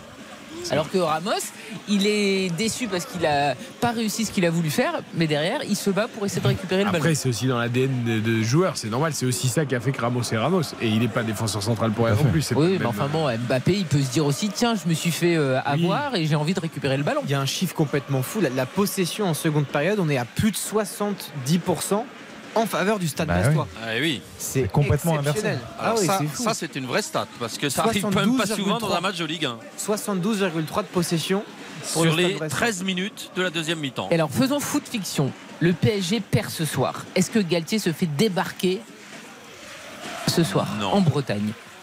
Non. Pourquoi faire du foot fiction Parce que ça pourrait. Attends, ça va, il y a un moment. Ah oui, tu te fais possible. sortir de Coupe Bien de sûr. France, tu te fais sortir de Ligue Mais des est-ce que Champions. Mbappé prend tu te l'avion fais pour Madrid par Brest. Mais ça, il peut pas, il est sous contrat.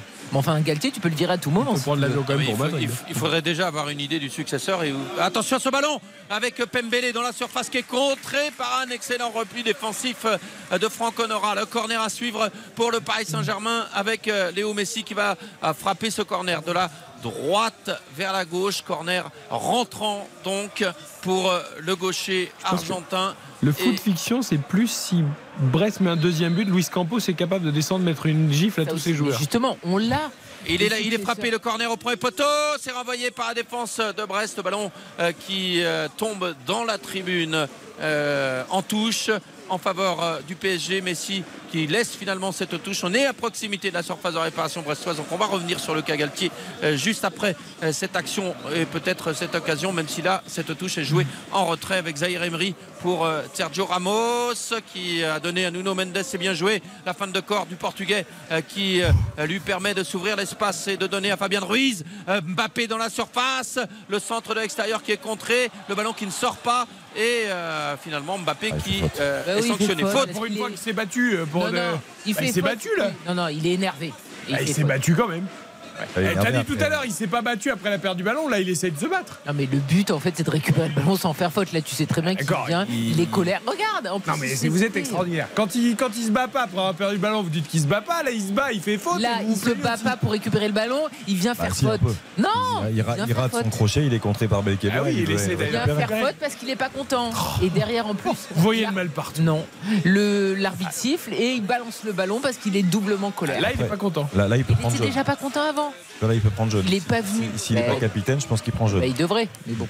Donc Karine avait lancé un débat. Alors moi j'ai envie de lui poser une question. Qui pour succéder à Galtier si Galtier venait à être débarqué Eh, avant la fin de saison Ce que je ne très crois, ce que je ne crois absolument pas. Campos, qui est entraîneur à la base, fait entraîneur intérimaire jusqu'à la fin de la Mais saison. Zoumana Bien sûr. Et va après, il trouve quelqu'un d'autre et il Mais Campos va jamais être entraîneur. Vous êtes fou. Pour la fin de saison, bah, de toute façon, Mais c'est déjà jamais de la vie. Euh, Jamais il se mettra jamais en première déjà ligne. très interventionnel. Mais non. c'est pas première de la ligne. Bah si, si tu mets entraîneur, tu t'es en première ligne. Mais jamais. C'est juste pour aider les Parisiens. Campos, c'est. Impossible. Là, c'est Ah plus bah du non. foot fiction. C'est mon du- foot fiction à moi. Mais là, vous avez pris des pilules euh, qui sont tout. inter- Il interdites. fait les. euh, on est à la 27e journée jusqu'à la 38e Mais journée. Voilà. Vous comprenez peut-être. Mais non. Puis je pense que Galtier aura le droit de finir la saison. Excuse-moi. Zoumana Camara, c'est plus crédible que Luis Campos. Pas du Qui, tout. qui est entraîneur des U19 au PSG. Luis Mais bien sûr, c'est plus crédible. Non, parce que Luis Campos c'est déjà très Luis interventionniste. Été Campos, c'est à dire, il n'est pas entraîneur. C'est pas Léonard. Ah, le bon ballon pour euh, Nuno Mendes. Mbappé à la limite de la surface. Il est serré de près, mais le ballon parisien toujours dans la surface. Mbappé, deuxième chance. Ah, il le met au-dessus. Ah, il le met au-dessus ce ballon à l'angle des 6 mètres. Il a tenté un petit il rate lob. Complètement l'intérieur du pied. Il Un petit lob au deuxième poteau qui file nettement à côté. Il le rate. Il le rate complètement. Il se bat bien, mais il le rate complètement son, son petit intérieur. Comme il- Euh, non, Luis Campos, il peut aller chercher le dard de Jardim, peut-être. Non, pour finir la saison. Mais- De toute façon, Luis Campos est déjà toujours, tu vois, dans les réactions. On l'a vu en bord terrain, on l'a vu à Monaco, etc. Donc voilà. il- J'étais à deux doigts, Karine, de lancer un pari stupide. Mais je vais pas le faire parce que la dernière fois que je l'ai fait, je me suis retrouvé avec des cheveux blonds pendant 4 mois. En tout cas, euh, Kiki n'est vraiment pas en réussite. hein. Comme mercredi. D'accord. Non, je vais lancer un pari, mais un peu moins risqué. Lequel? Si Luis Campos termine entraîneur du PSG cette saison, Oui. je vous invite dans le restaurant de votre choix. Ah, mais j'y crois pas. On peut, non on peut venir moi, aussi hein. ou Ah bah tu l'as quand même dit. Tu n'arrêtes pas d'en parler. Bah, c'est pas qui te le dit. J'ai quand même balancé ça comme ça. J'ai dit du foot fiction, j'ai pas dit que j'y croyais. Moi, je pense que c'est Gallardo qui arrive. Ah, ça c'est intéressant par contre. 22h20, un partout toujours entre Brest et le PSG. Le PSG qui n'arrive pas à faire la différence face au stade brestois. Courte pause, retour Foot. RTL Foot.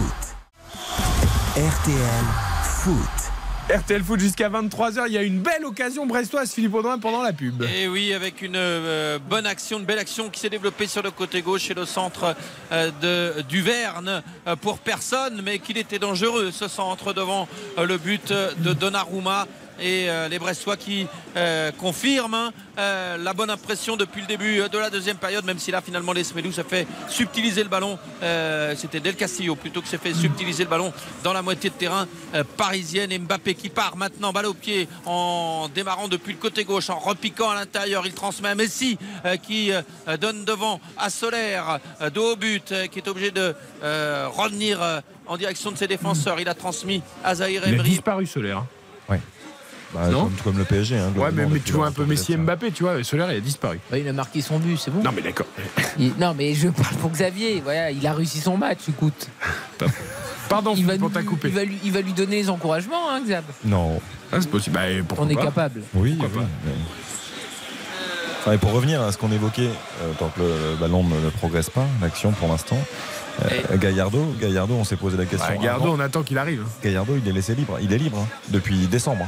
Ah, la position de frappe pour Messi ah, Il l'a bien enroulé et c'est Bizotte qui va chercher le ballon euh, sur son côté droit et la belle euh, inspiration et de Messi et du gardien parce que cette frappe était bien enroulée du pied gauche et surtout elle était plongeante. Bezot euh, qui est grand a dû se coucher pour aller chercher ce ballon au ras du sol. C'est pas évident pour un grand gardien d'aller chercher le ballon sur le côté euh, à ras de terre et là une touche mal jouée par Pembele, ouais. Pembele. Mais alors, on, on cherche systématiquement Mbappé même quand il faut pas. Et là, sur le deuxième ballon, Fabien Ruiz, il a Mbappé tout seul en retrait.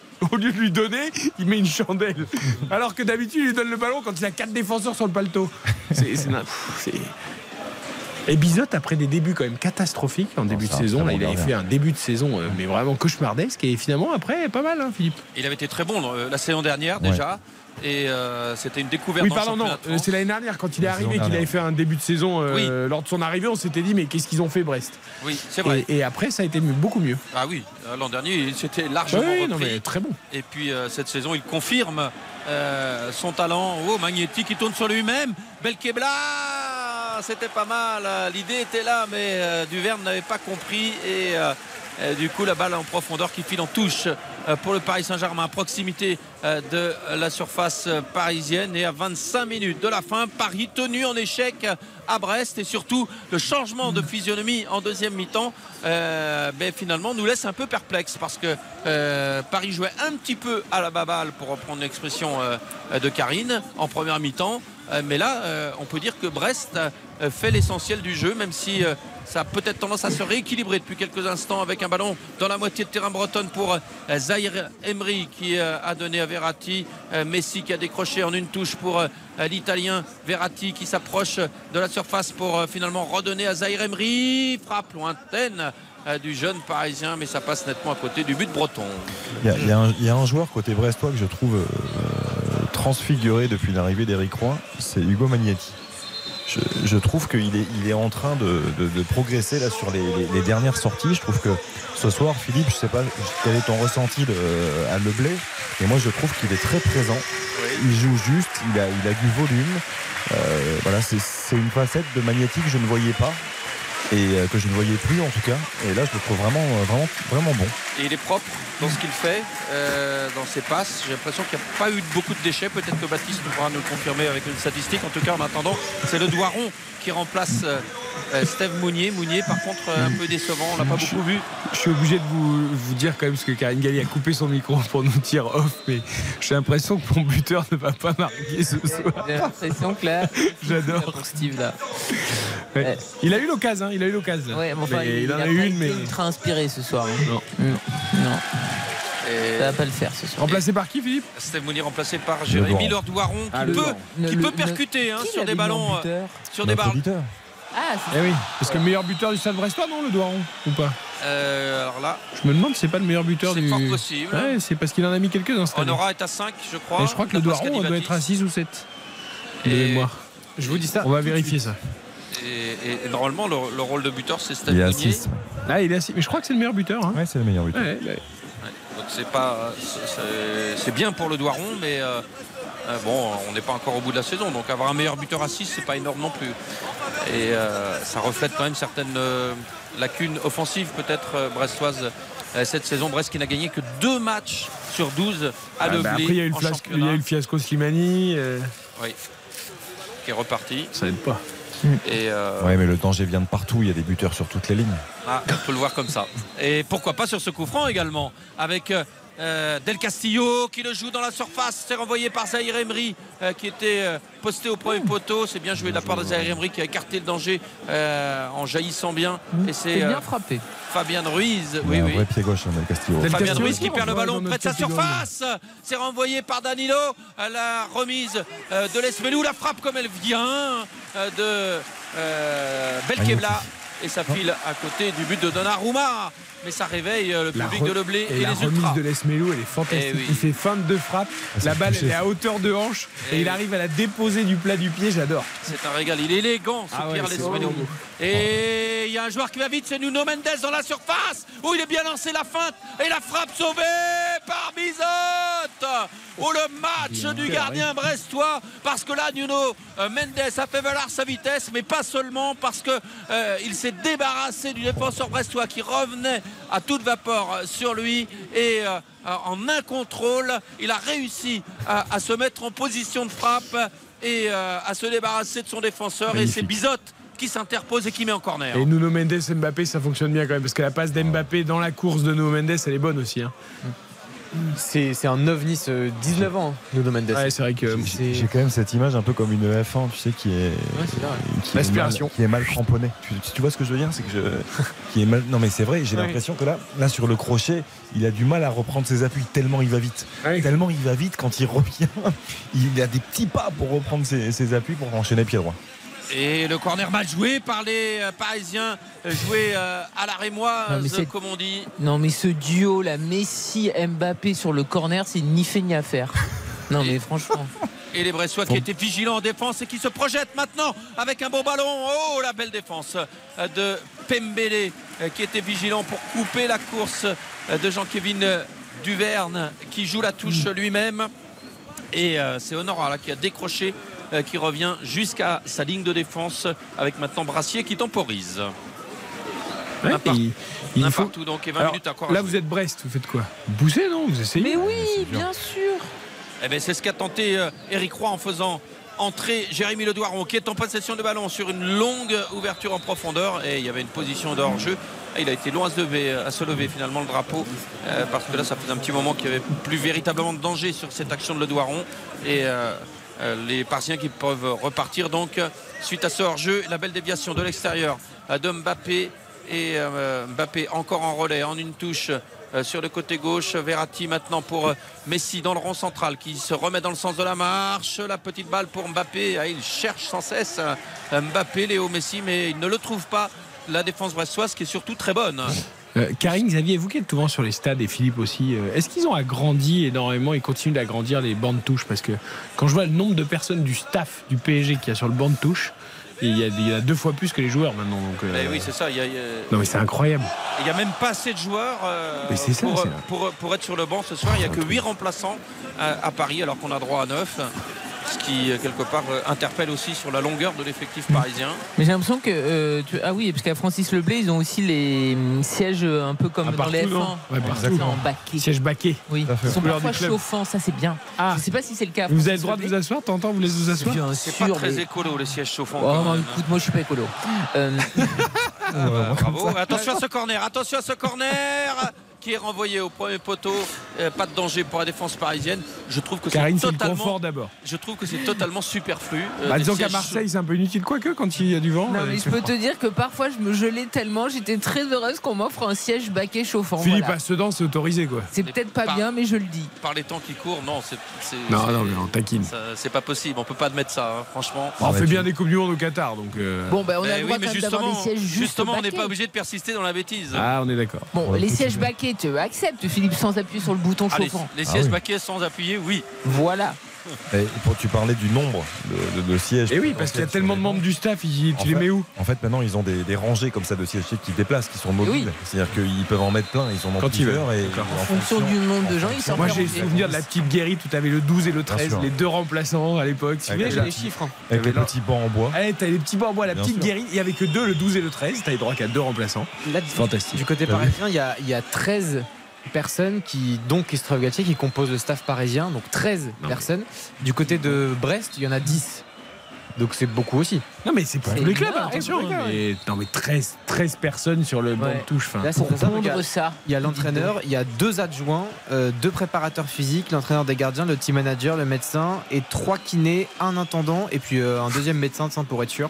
Et, euh, Surtout, trois kinés, mais enfin, ça, un, ça suffit peut-être en. Non, mais c'est les deux en tribune, tu vois, mais Oui, pas non, forcément mais trois au bord de la pelouse. Voilà. Qu'il y a un staff euh, là. Oh le ballon pour Mbappé qui euh, était dans le dos de la charnière. Il est encore en possession du ballon. La frappe de Mbappé. Ah, il a tenté de l'enrouler, euh, mais Bizot faisait pas bonne mal. garde. Ah, Et là, il n'a pas eu trop à s'employer parce que ce ballon était trop sur le gardien brestois. Et de toute façon, le drapeau finalement s'était levé. Donc même si Mbappé avait marqué, ça aurait été refusé pour une position de hors-jeu. Les Brestois qui peuvent récupérer et repartir. Après, je pense que tu as le kiné spécialisé du genou, l'autre de la cheville. en fonction du type de douleur, tu envoies le kiné spécialisé. Moi, ce que j'adore, c'est le médecin en costume cravate. Ah, ça, c'est grotesque. C'est Christophe Baudot, très souvent. hein. Ouais. Costume cravate. Mais t'es médecin, on te demande pas d'être en représentation, en fait. Faut que tu sois à l'aise pour vite aller sur ton joueur, tu vois. Eh oui. Et, C'est ma- vrai. et maintenant sur les feuilles de match, donc, il y a le banc de touche, et il y a aussi une partie, c'est banc de touche additionnel. Parce qu'effectivement, il y a de plus en plus de monde. Je- sais pas si tu as une feuille de match, Philippe, mais j'ai- J'ai une feuille de match, oui, effectivement. ouais, normalement, il y a marqué banc de touche et banc de touche additionnel. Ah oui, c'est vrai. J'avais Ouais. jamais remarqué.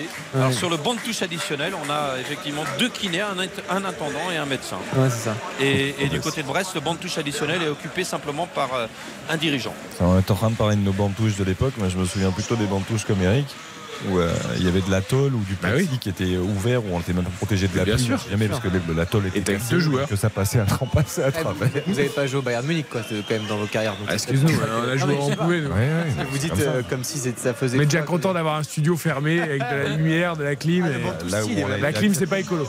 Là où on a été accepté, là où on a, voilà, on a essayé de. Avec la même passion. Avec la même C'est passion, même détermination. Un quart d'heure à jouer, Philippe Audouin.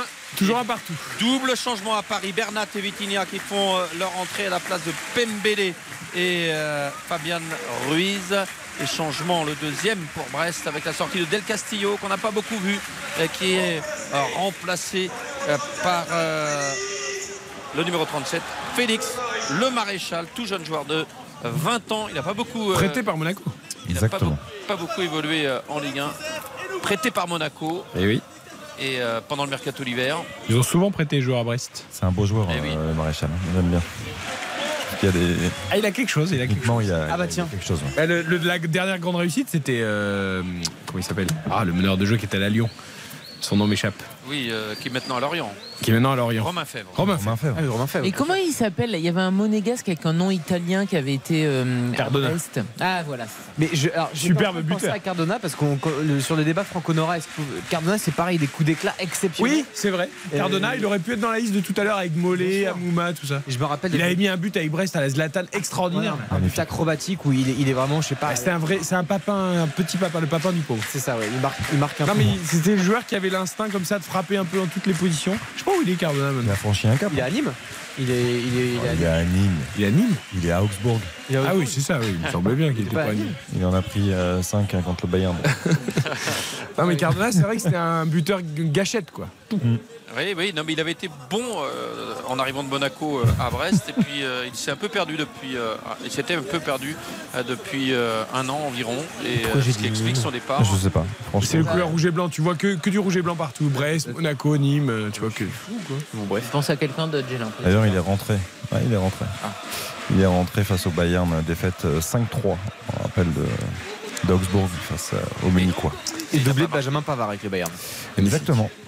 Eh, 13 minutes, Philippe. Et Eh. Paris qui est toujours tenu en échec. Hein. Et oui, euh, les Parisiens qui avaient ouvert le score, mais euh, euh, l'égalisation brestoise juste avant la mi-temps qui pour, permet à Brest de tenir ce un partout et euh, là qui était venu à la rencontre de Mbappé. Il n'a pas est- cherché le penalty, c'est tout à son honneur parce qu'à mon Eh avis oui. là il pouvait chercher le penalty. Parce que, oui, et, et, s'était arrêté à temps. Et euh, Mbappé. euh, il n'est pas allé au contact du gardien, il a vraiment essayé de l'éviter parce que souvent les, les- les- les attaquants dans ces cas-là font le- la petite touche de balle mais vont au contact du gardien en espérant que l'arbitre siffle. alors en fait, son contrôle euh, partait à l'opposé euh, de Bizot pour essayer de jouer véritablement ce ballon. Ouais mais tu sais parfois ils font juste le- la touche pour montrer qu'ils sont arrivés les premiers sur le ballon mais après au lieu de suivre leur ballon ils se laissent glisser vers le gardien pour qu'il y ait contact. Ouais, mais Et parfois ça suffit en disant bah il est arrivé avant donc il y a faute. Mais, là, je pense- mais comme il n'y a pas eu le moindre contact, je pense qu'il s'est dit que ce serait un peu grotesque que je tombe. Donc, Ah non, euh, non, non, mais je te dis, d'habitude, ils vont chercher. Cavani était très fort pour ça. Pour aller chercher le contact dans, avec le gardien. Et la belle ouverture, côté gauche pour Nuno Mendes. Ça, il a raté sa frappe, mais qu'il pose des problèmes à la défense brestoise par ses a- incursions et sa vitesse. Ouais, ouais, ouais. Et Là, il a la gagné son duel avec euh, Dari, je crois, qui est resté au sol. C'est pas Dari. Et, euh, Aïe, aïe, aïe. et C'est Fadiga, non C'est Fadiga, c'est ça. Fadiga, ouais. Fadiga qui a, qui a l'air de euh, demander le changement. Et Nuno Mendes qui n'a pas pu s'appliquer dans sa frappe alors qu'il était lancé en pleine course. Après, face- pour moi, il y a faute de Nuno Mendes parce que Fadiga arrive le premier sur le ballon, il met, le- il met la tête et Nuno Mendes l'empêche de mettre la tête en lui mettant un petit coup de coude, alors un genre épaule contre épaule, mais il fait faute un peu Nuno Mendes. Hein. Il est un peu en extension euh, au moment du contact. Du coup, Fadiga, j'ai l'impression que le genou, il est. Il n'est pas, il est pas très bien en appui et j'ai l'impression que ça appuie sur le. le- il le a une douleur, en tout cas, c'est sûr, parce qu'il grimace tout de suite au niveau du contact. Ouais, et c'est pas très, très bon signe.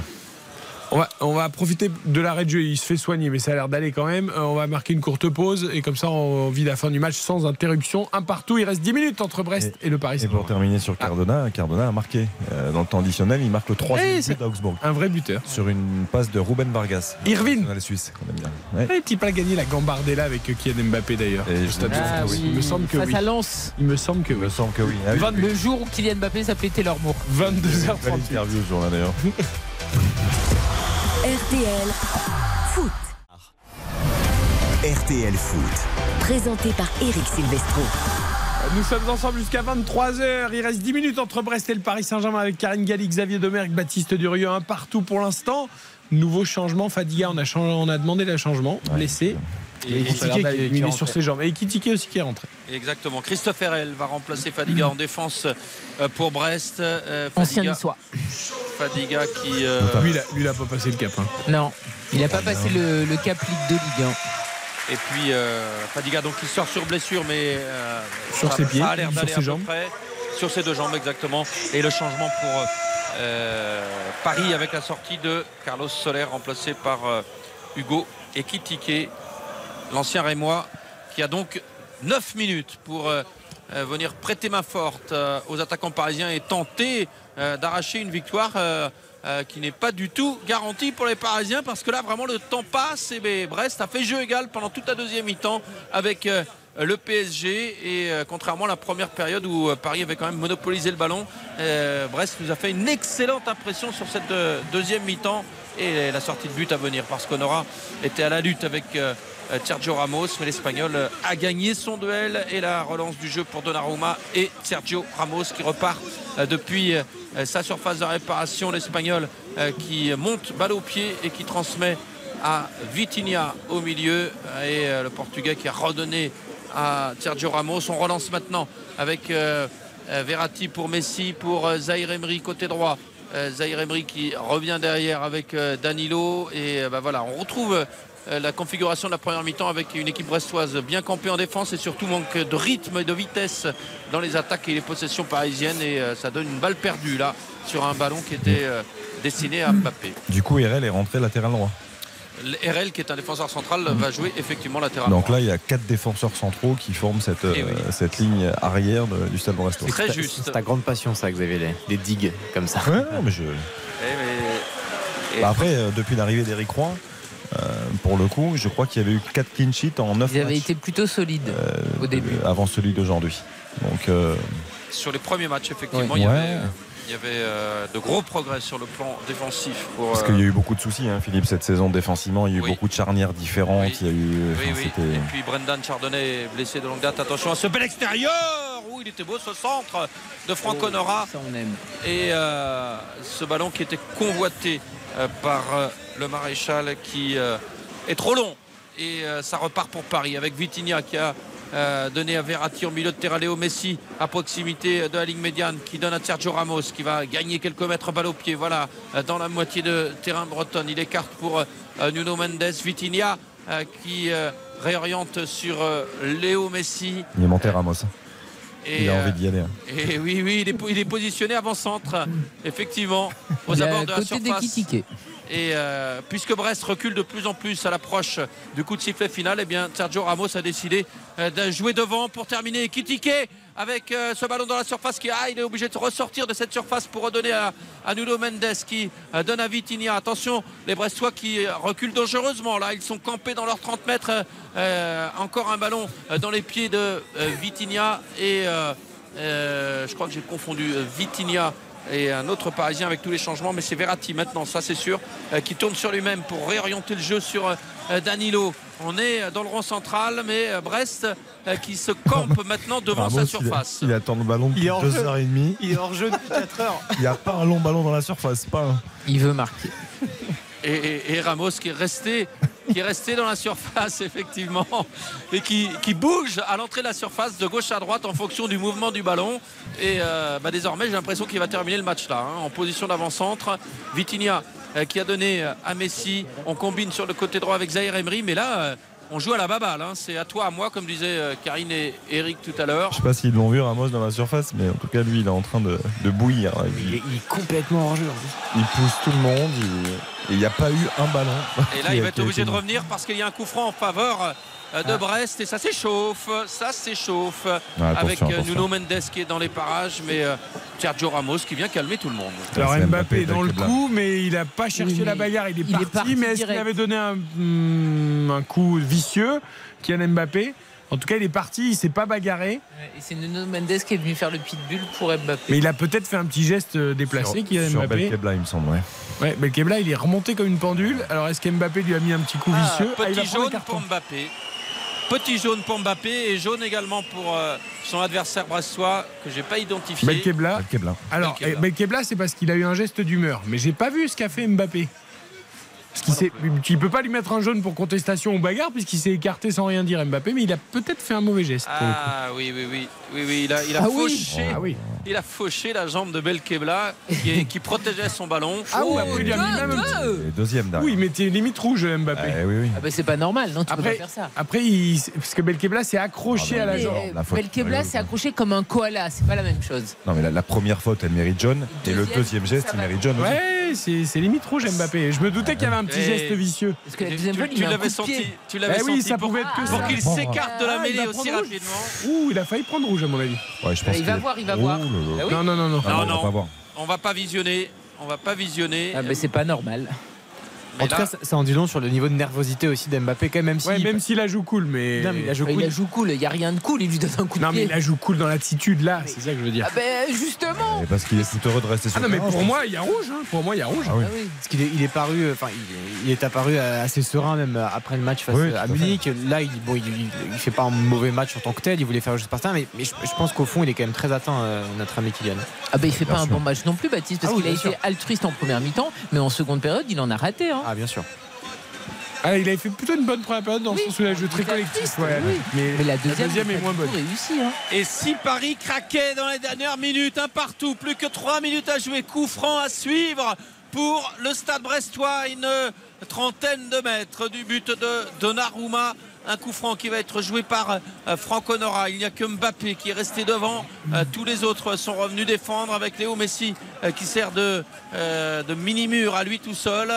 Et euh, Honora euh, qui a les mains sur les hanches avec un ballon qui va être euh, distillé dans la surface de réparation. On a vu tout à l'heure que sur un coup franc similaire au deuxième poteau, il y avait la charnière brestoise qui avait surpris la défense parisienne. Ça s'était terminé avec un coup de tête sur le petit filet.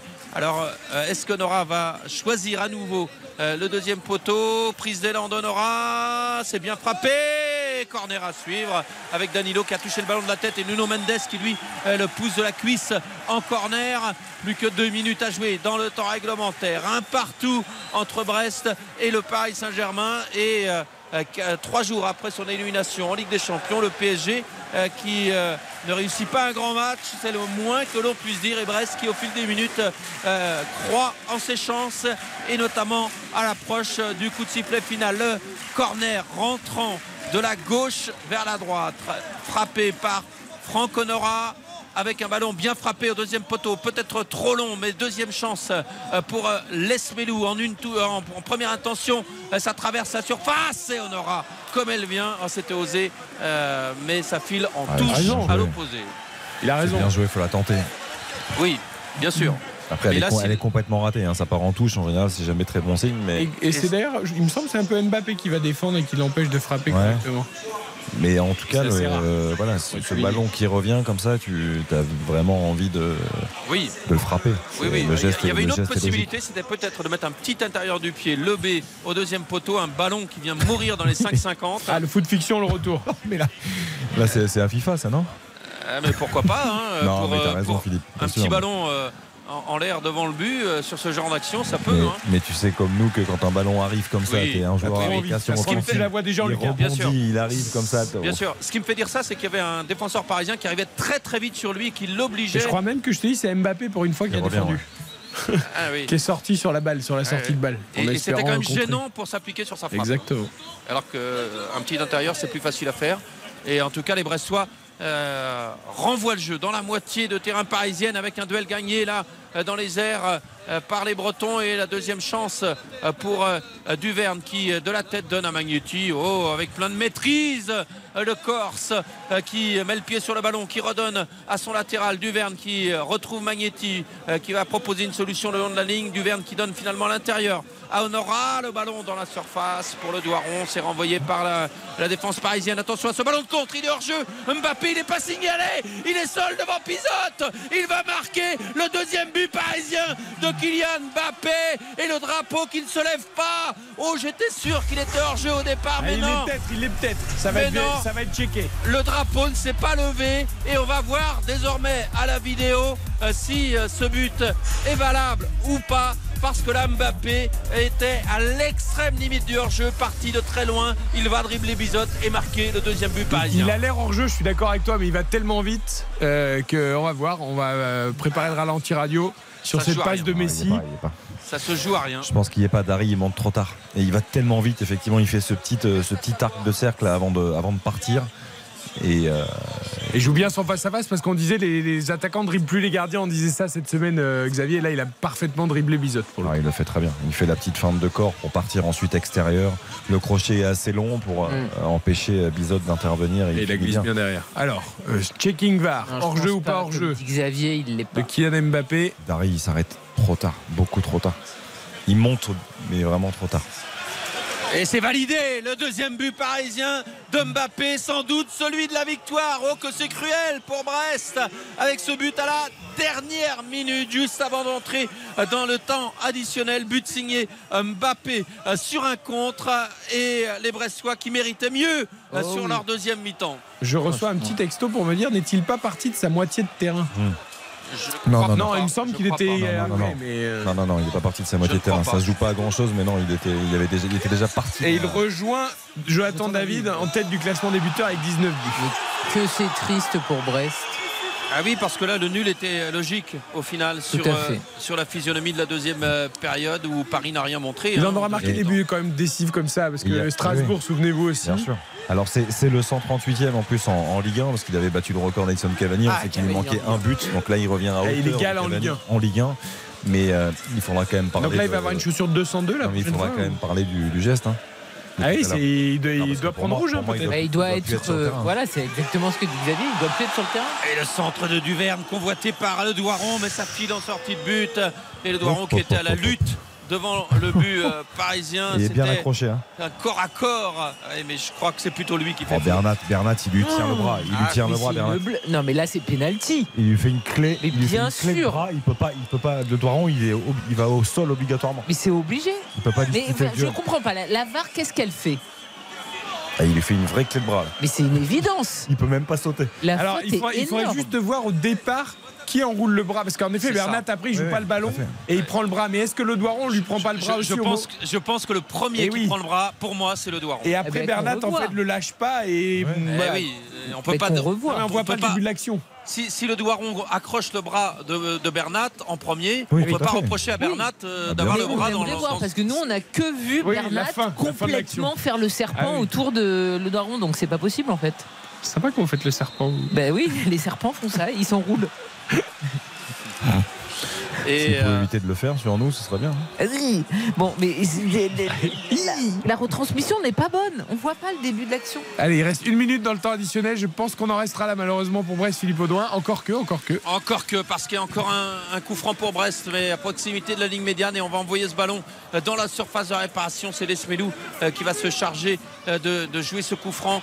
Une dernière munition, peut-être, pour euh, les Bretons euh, dans les dernières secondes. Fait l'arbitre là Avec, euh, Il a mis le, le- Ah, mais là, la bombe à 9 mais mètres. c'est un sketch. Il n'y a pas de joueur. Mais bien sûr. mais- euh, oui, c'est vrai, il a fait. Ah oui, je n'avais pas compris. Effectivement, il, y a, il y a une trace. pour- Il a fait la trace, mais il n'y a pas de joueur. Ah, non, euh, euh, le premier parisien est à 10 mètres. Bref. Et, et, euh, et le ballon dans la surface. ou le corner à suivre pour Brest. Dernier corner du match. La dernière opportunité pour les Bretons pour arracher une égalisation face à un Paris Saint-Germain poussif ce soir. Magnetti avec ce corner bien joué. Magnetti qui rentre dans la surface. Par le centre en retrait qui euh, n'aboutit pas dans les pieds d'Honora. Et Bizotte à la course avec Mbappé. Oh, c'était incroyable. Avec Bizotte qui était monté, qui revient dans le rond central en direction de son but pour euh, courir derrière ce ballon. Et Mbappé à ses trousses. Et finalement, Bizotte qui a réussi à écarter ce ballon. Dernier ballon dans la surface parisienne avec la dernière chance euh, devant le but au deuxième poteau. Magnetti qui remet de la tête et Donnarumma qui fait valoir son double mètre pour aller cueillir ce ballon dans les airs. Et c'est terminé. Le coup de sifflet. Ah non, non, non, non, c'est pas encore fini. Monsieur euh, Bollinger qui avait porté le sifflet à la bouche et qui finalement vient aux nouvelles euh, d'un joueur parisien qui est resté au sol. À l'italienne. Garde quelques secondes. Exceptionnel Donnarumma. Et alors Donnarumma a le ballon dans les mains et c'est Verratti qui est au sol et qui doit C'est à gagner du l'italienne temps. aussi. À l'italienne aussi. Et pourquoi à l'italienne Donnarumma? Ça m'a échappé Xavier. après, pour le coup, il s'est. Il s'est pris quand même le genou de Donnarumma dans le, dans le visage, Verratti. Pourquoi à l'italienne? Ah Oui. Parce qu'il Parce qu'il est italien. Non, non, non, mais j'ai pas compris ce qu'il avait fait euh, Ah, de mais parce qu'il particulier. s'est couché, il Ah. s'est couché sur le ballon pendant Tu sais, il a pris le ballon avec long, autorité et après il s'est jeté par terre. Ah oui, Je bah, comprends mieux, je comprends mieux. C'est Barthez faisait tout le temps ça. Ah oui, ça, tout le me- temps. ça me rendait Bah, fou. beaucoup Même quand hein. Oui, bah oui, bien sûr. En fin de match, comme ça, ils le font. Et cette fois, c'est terminé. La victoire du Paris Saint-Germain, 2 buts à 1, avec la déception des supporters brestois parce que Paris euh, a marqué le deuxième but sur un contre. Brest était à l'attaque et surtout à la dernière minute, but signé euh, Mbappé, le PSG qui avait euh, ouvert le score en première période par Carlos Soler à la 37e. Égalisation de Nora juste avant la mi-temps pour Brest et surtout ce qu'on retiendra c'est l'excellente deuxième mi-temps euh, des Bretons et là on a vu un, Paris Saint-Germain plus en difficulté et euh, finalement c'est donc Mbappé qui permet à Paris de s'imposer 2 buts à 1. Honnêtement, j'espère pour les Brestois qu'il leur manquera pas un petit point en fin de saison dans cette lutte terrible à 4 descentes. Parce que bon, il y a plein de matchs hein, où tu perds parfois dans les arrêts de jeu, mais, mais là c'est dur. hein. C'est dur, Philippe, Oui. ce soir. Les Brestois méritaient vraiment le nul. Vraiment, parce que la deuxième mi-temps de Brest est excellente, avec euh, quelques, quelques opportunités hein, euh, dans la surface de réparation parisienne, mais surtout euh, euh, en termes de possession de balle, je pense que Brest a fait même peut-être mieux que jeu égal avec Paris en deuxième mi-temps, et ça c'est quand même assez rare. Ouais, on voit Lesmelo Et- et bah Bizot oui. qui viennent parler rouge. à l'arbitre de la Ben rencontre. oui, il dit c'est rouge et bien sûr, on a vu Belkebla qui était encore très en colère parce que ce qu'a fait Kylian Mbappé, c'est rouge. Ouais, je suis assez donc il n'y a pas le but de Kylian Mbappé derrière. C'est assez juste. Il aurait pu prendre carton rouge Kylian Mbappé sur ce coup-là. Euh, Voilà, et toi t'es le petit et tu te fais avoir. C'est c'est dur, c'est dur. Après, petit, petit ou gros, je sais pas, mais en tout cas, le, le- le geste, il est, il est évident. Enfin, déjà, pour la première faute, qui est grossière, il doit prendre jaune. Et le- la réaction, même si Belkebla s'accroche à sa jambe, il, doit de prendre jaune à ce moment-là aussi. Donc Ouais, non, non, mais honnêtement, il n'y a pas scandale s'il y a rouge de Mbappé. Ça, Et là, et là, tout le monde est venu le dire, gentiment, avec du calme hein, d'ailleurs. Euh, avec l'élégance de Pierre laisse Lesmelou, Melou, il lui a parlé très normalement au corps arbitral, mais il a raison. Après, c'est pas tant le corps arbitral. Là, c'est le VAR. Parce que le corps arbitral, peut-être qu'il le voit pas, le petit geste. Ouais, le truc, Euh, c'est qu'en plus, il lui parle. Mais le Moi, VAR. Je serais curieux de savoir ce qu'ils lui ont dit. Parce qu'en Ah, le était très énervé. hein. Non, mais en plus, on le voit tenir son oreillette, euh, Oui. l'arbitre central. Donc c'est le VAR qui doit Donc là, intervenir. on à ce moment-là, on se dit, c'est bon, ils l'ont dit, ils l'ont Moi j'ai cru qu'il allait aller voir justement l'image. Mais ouais, c'est.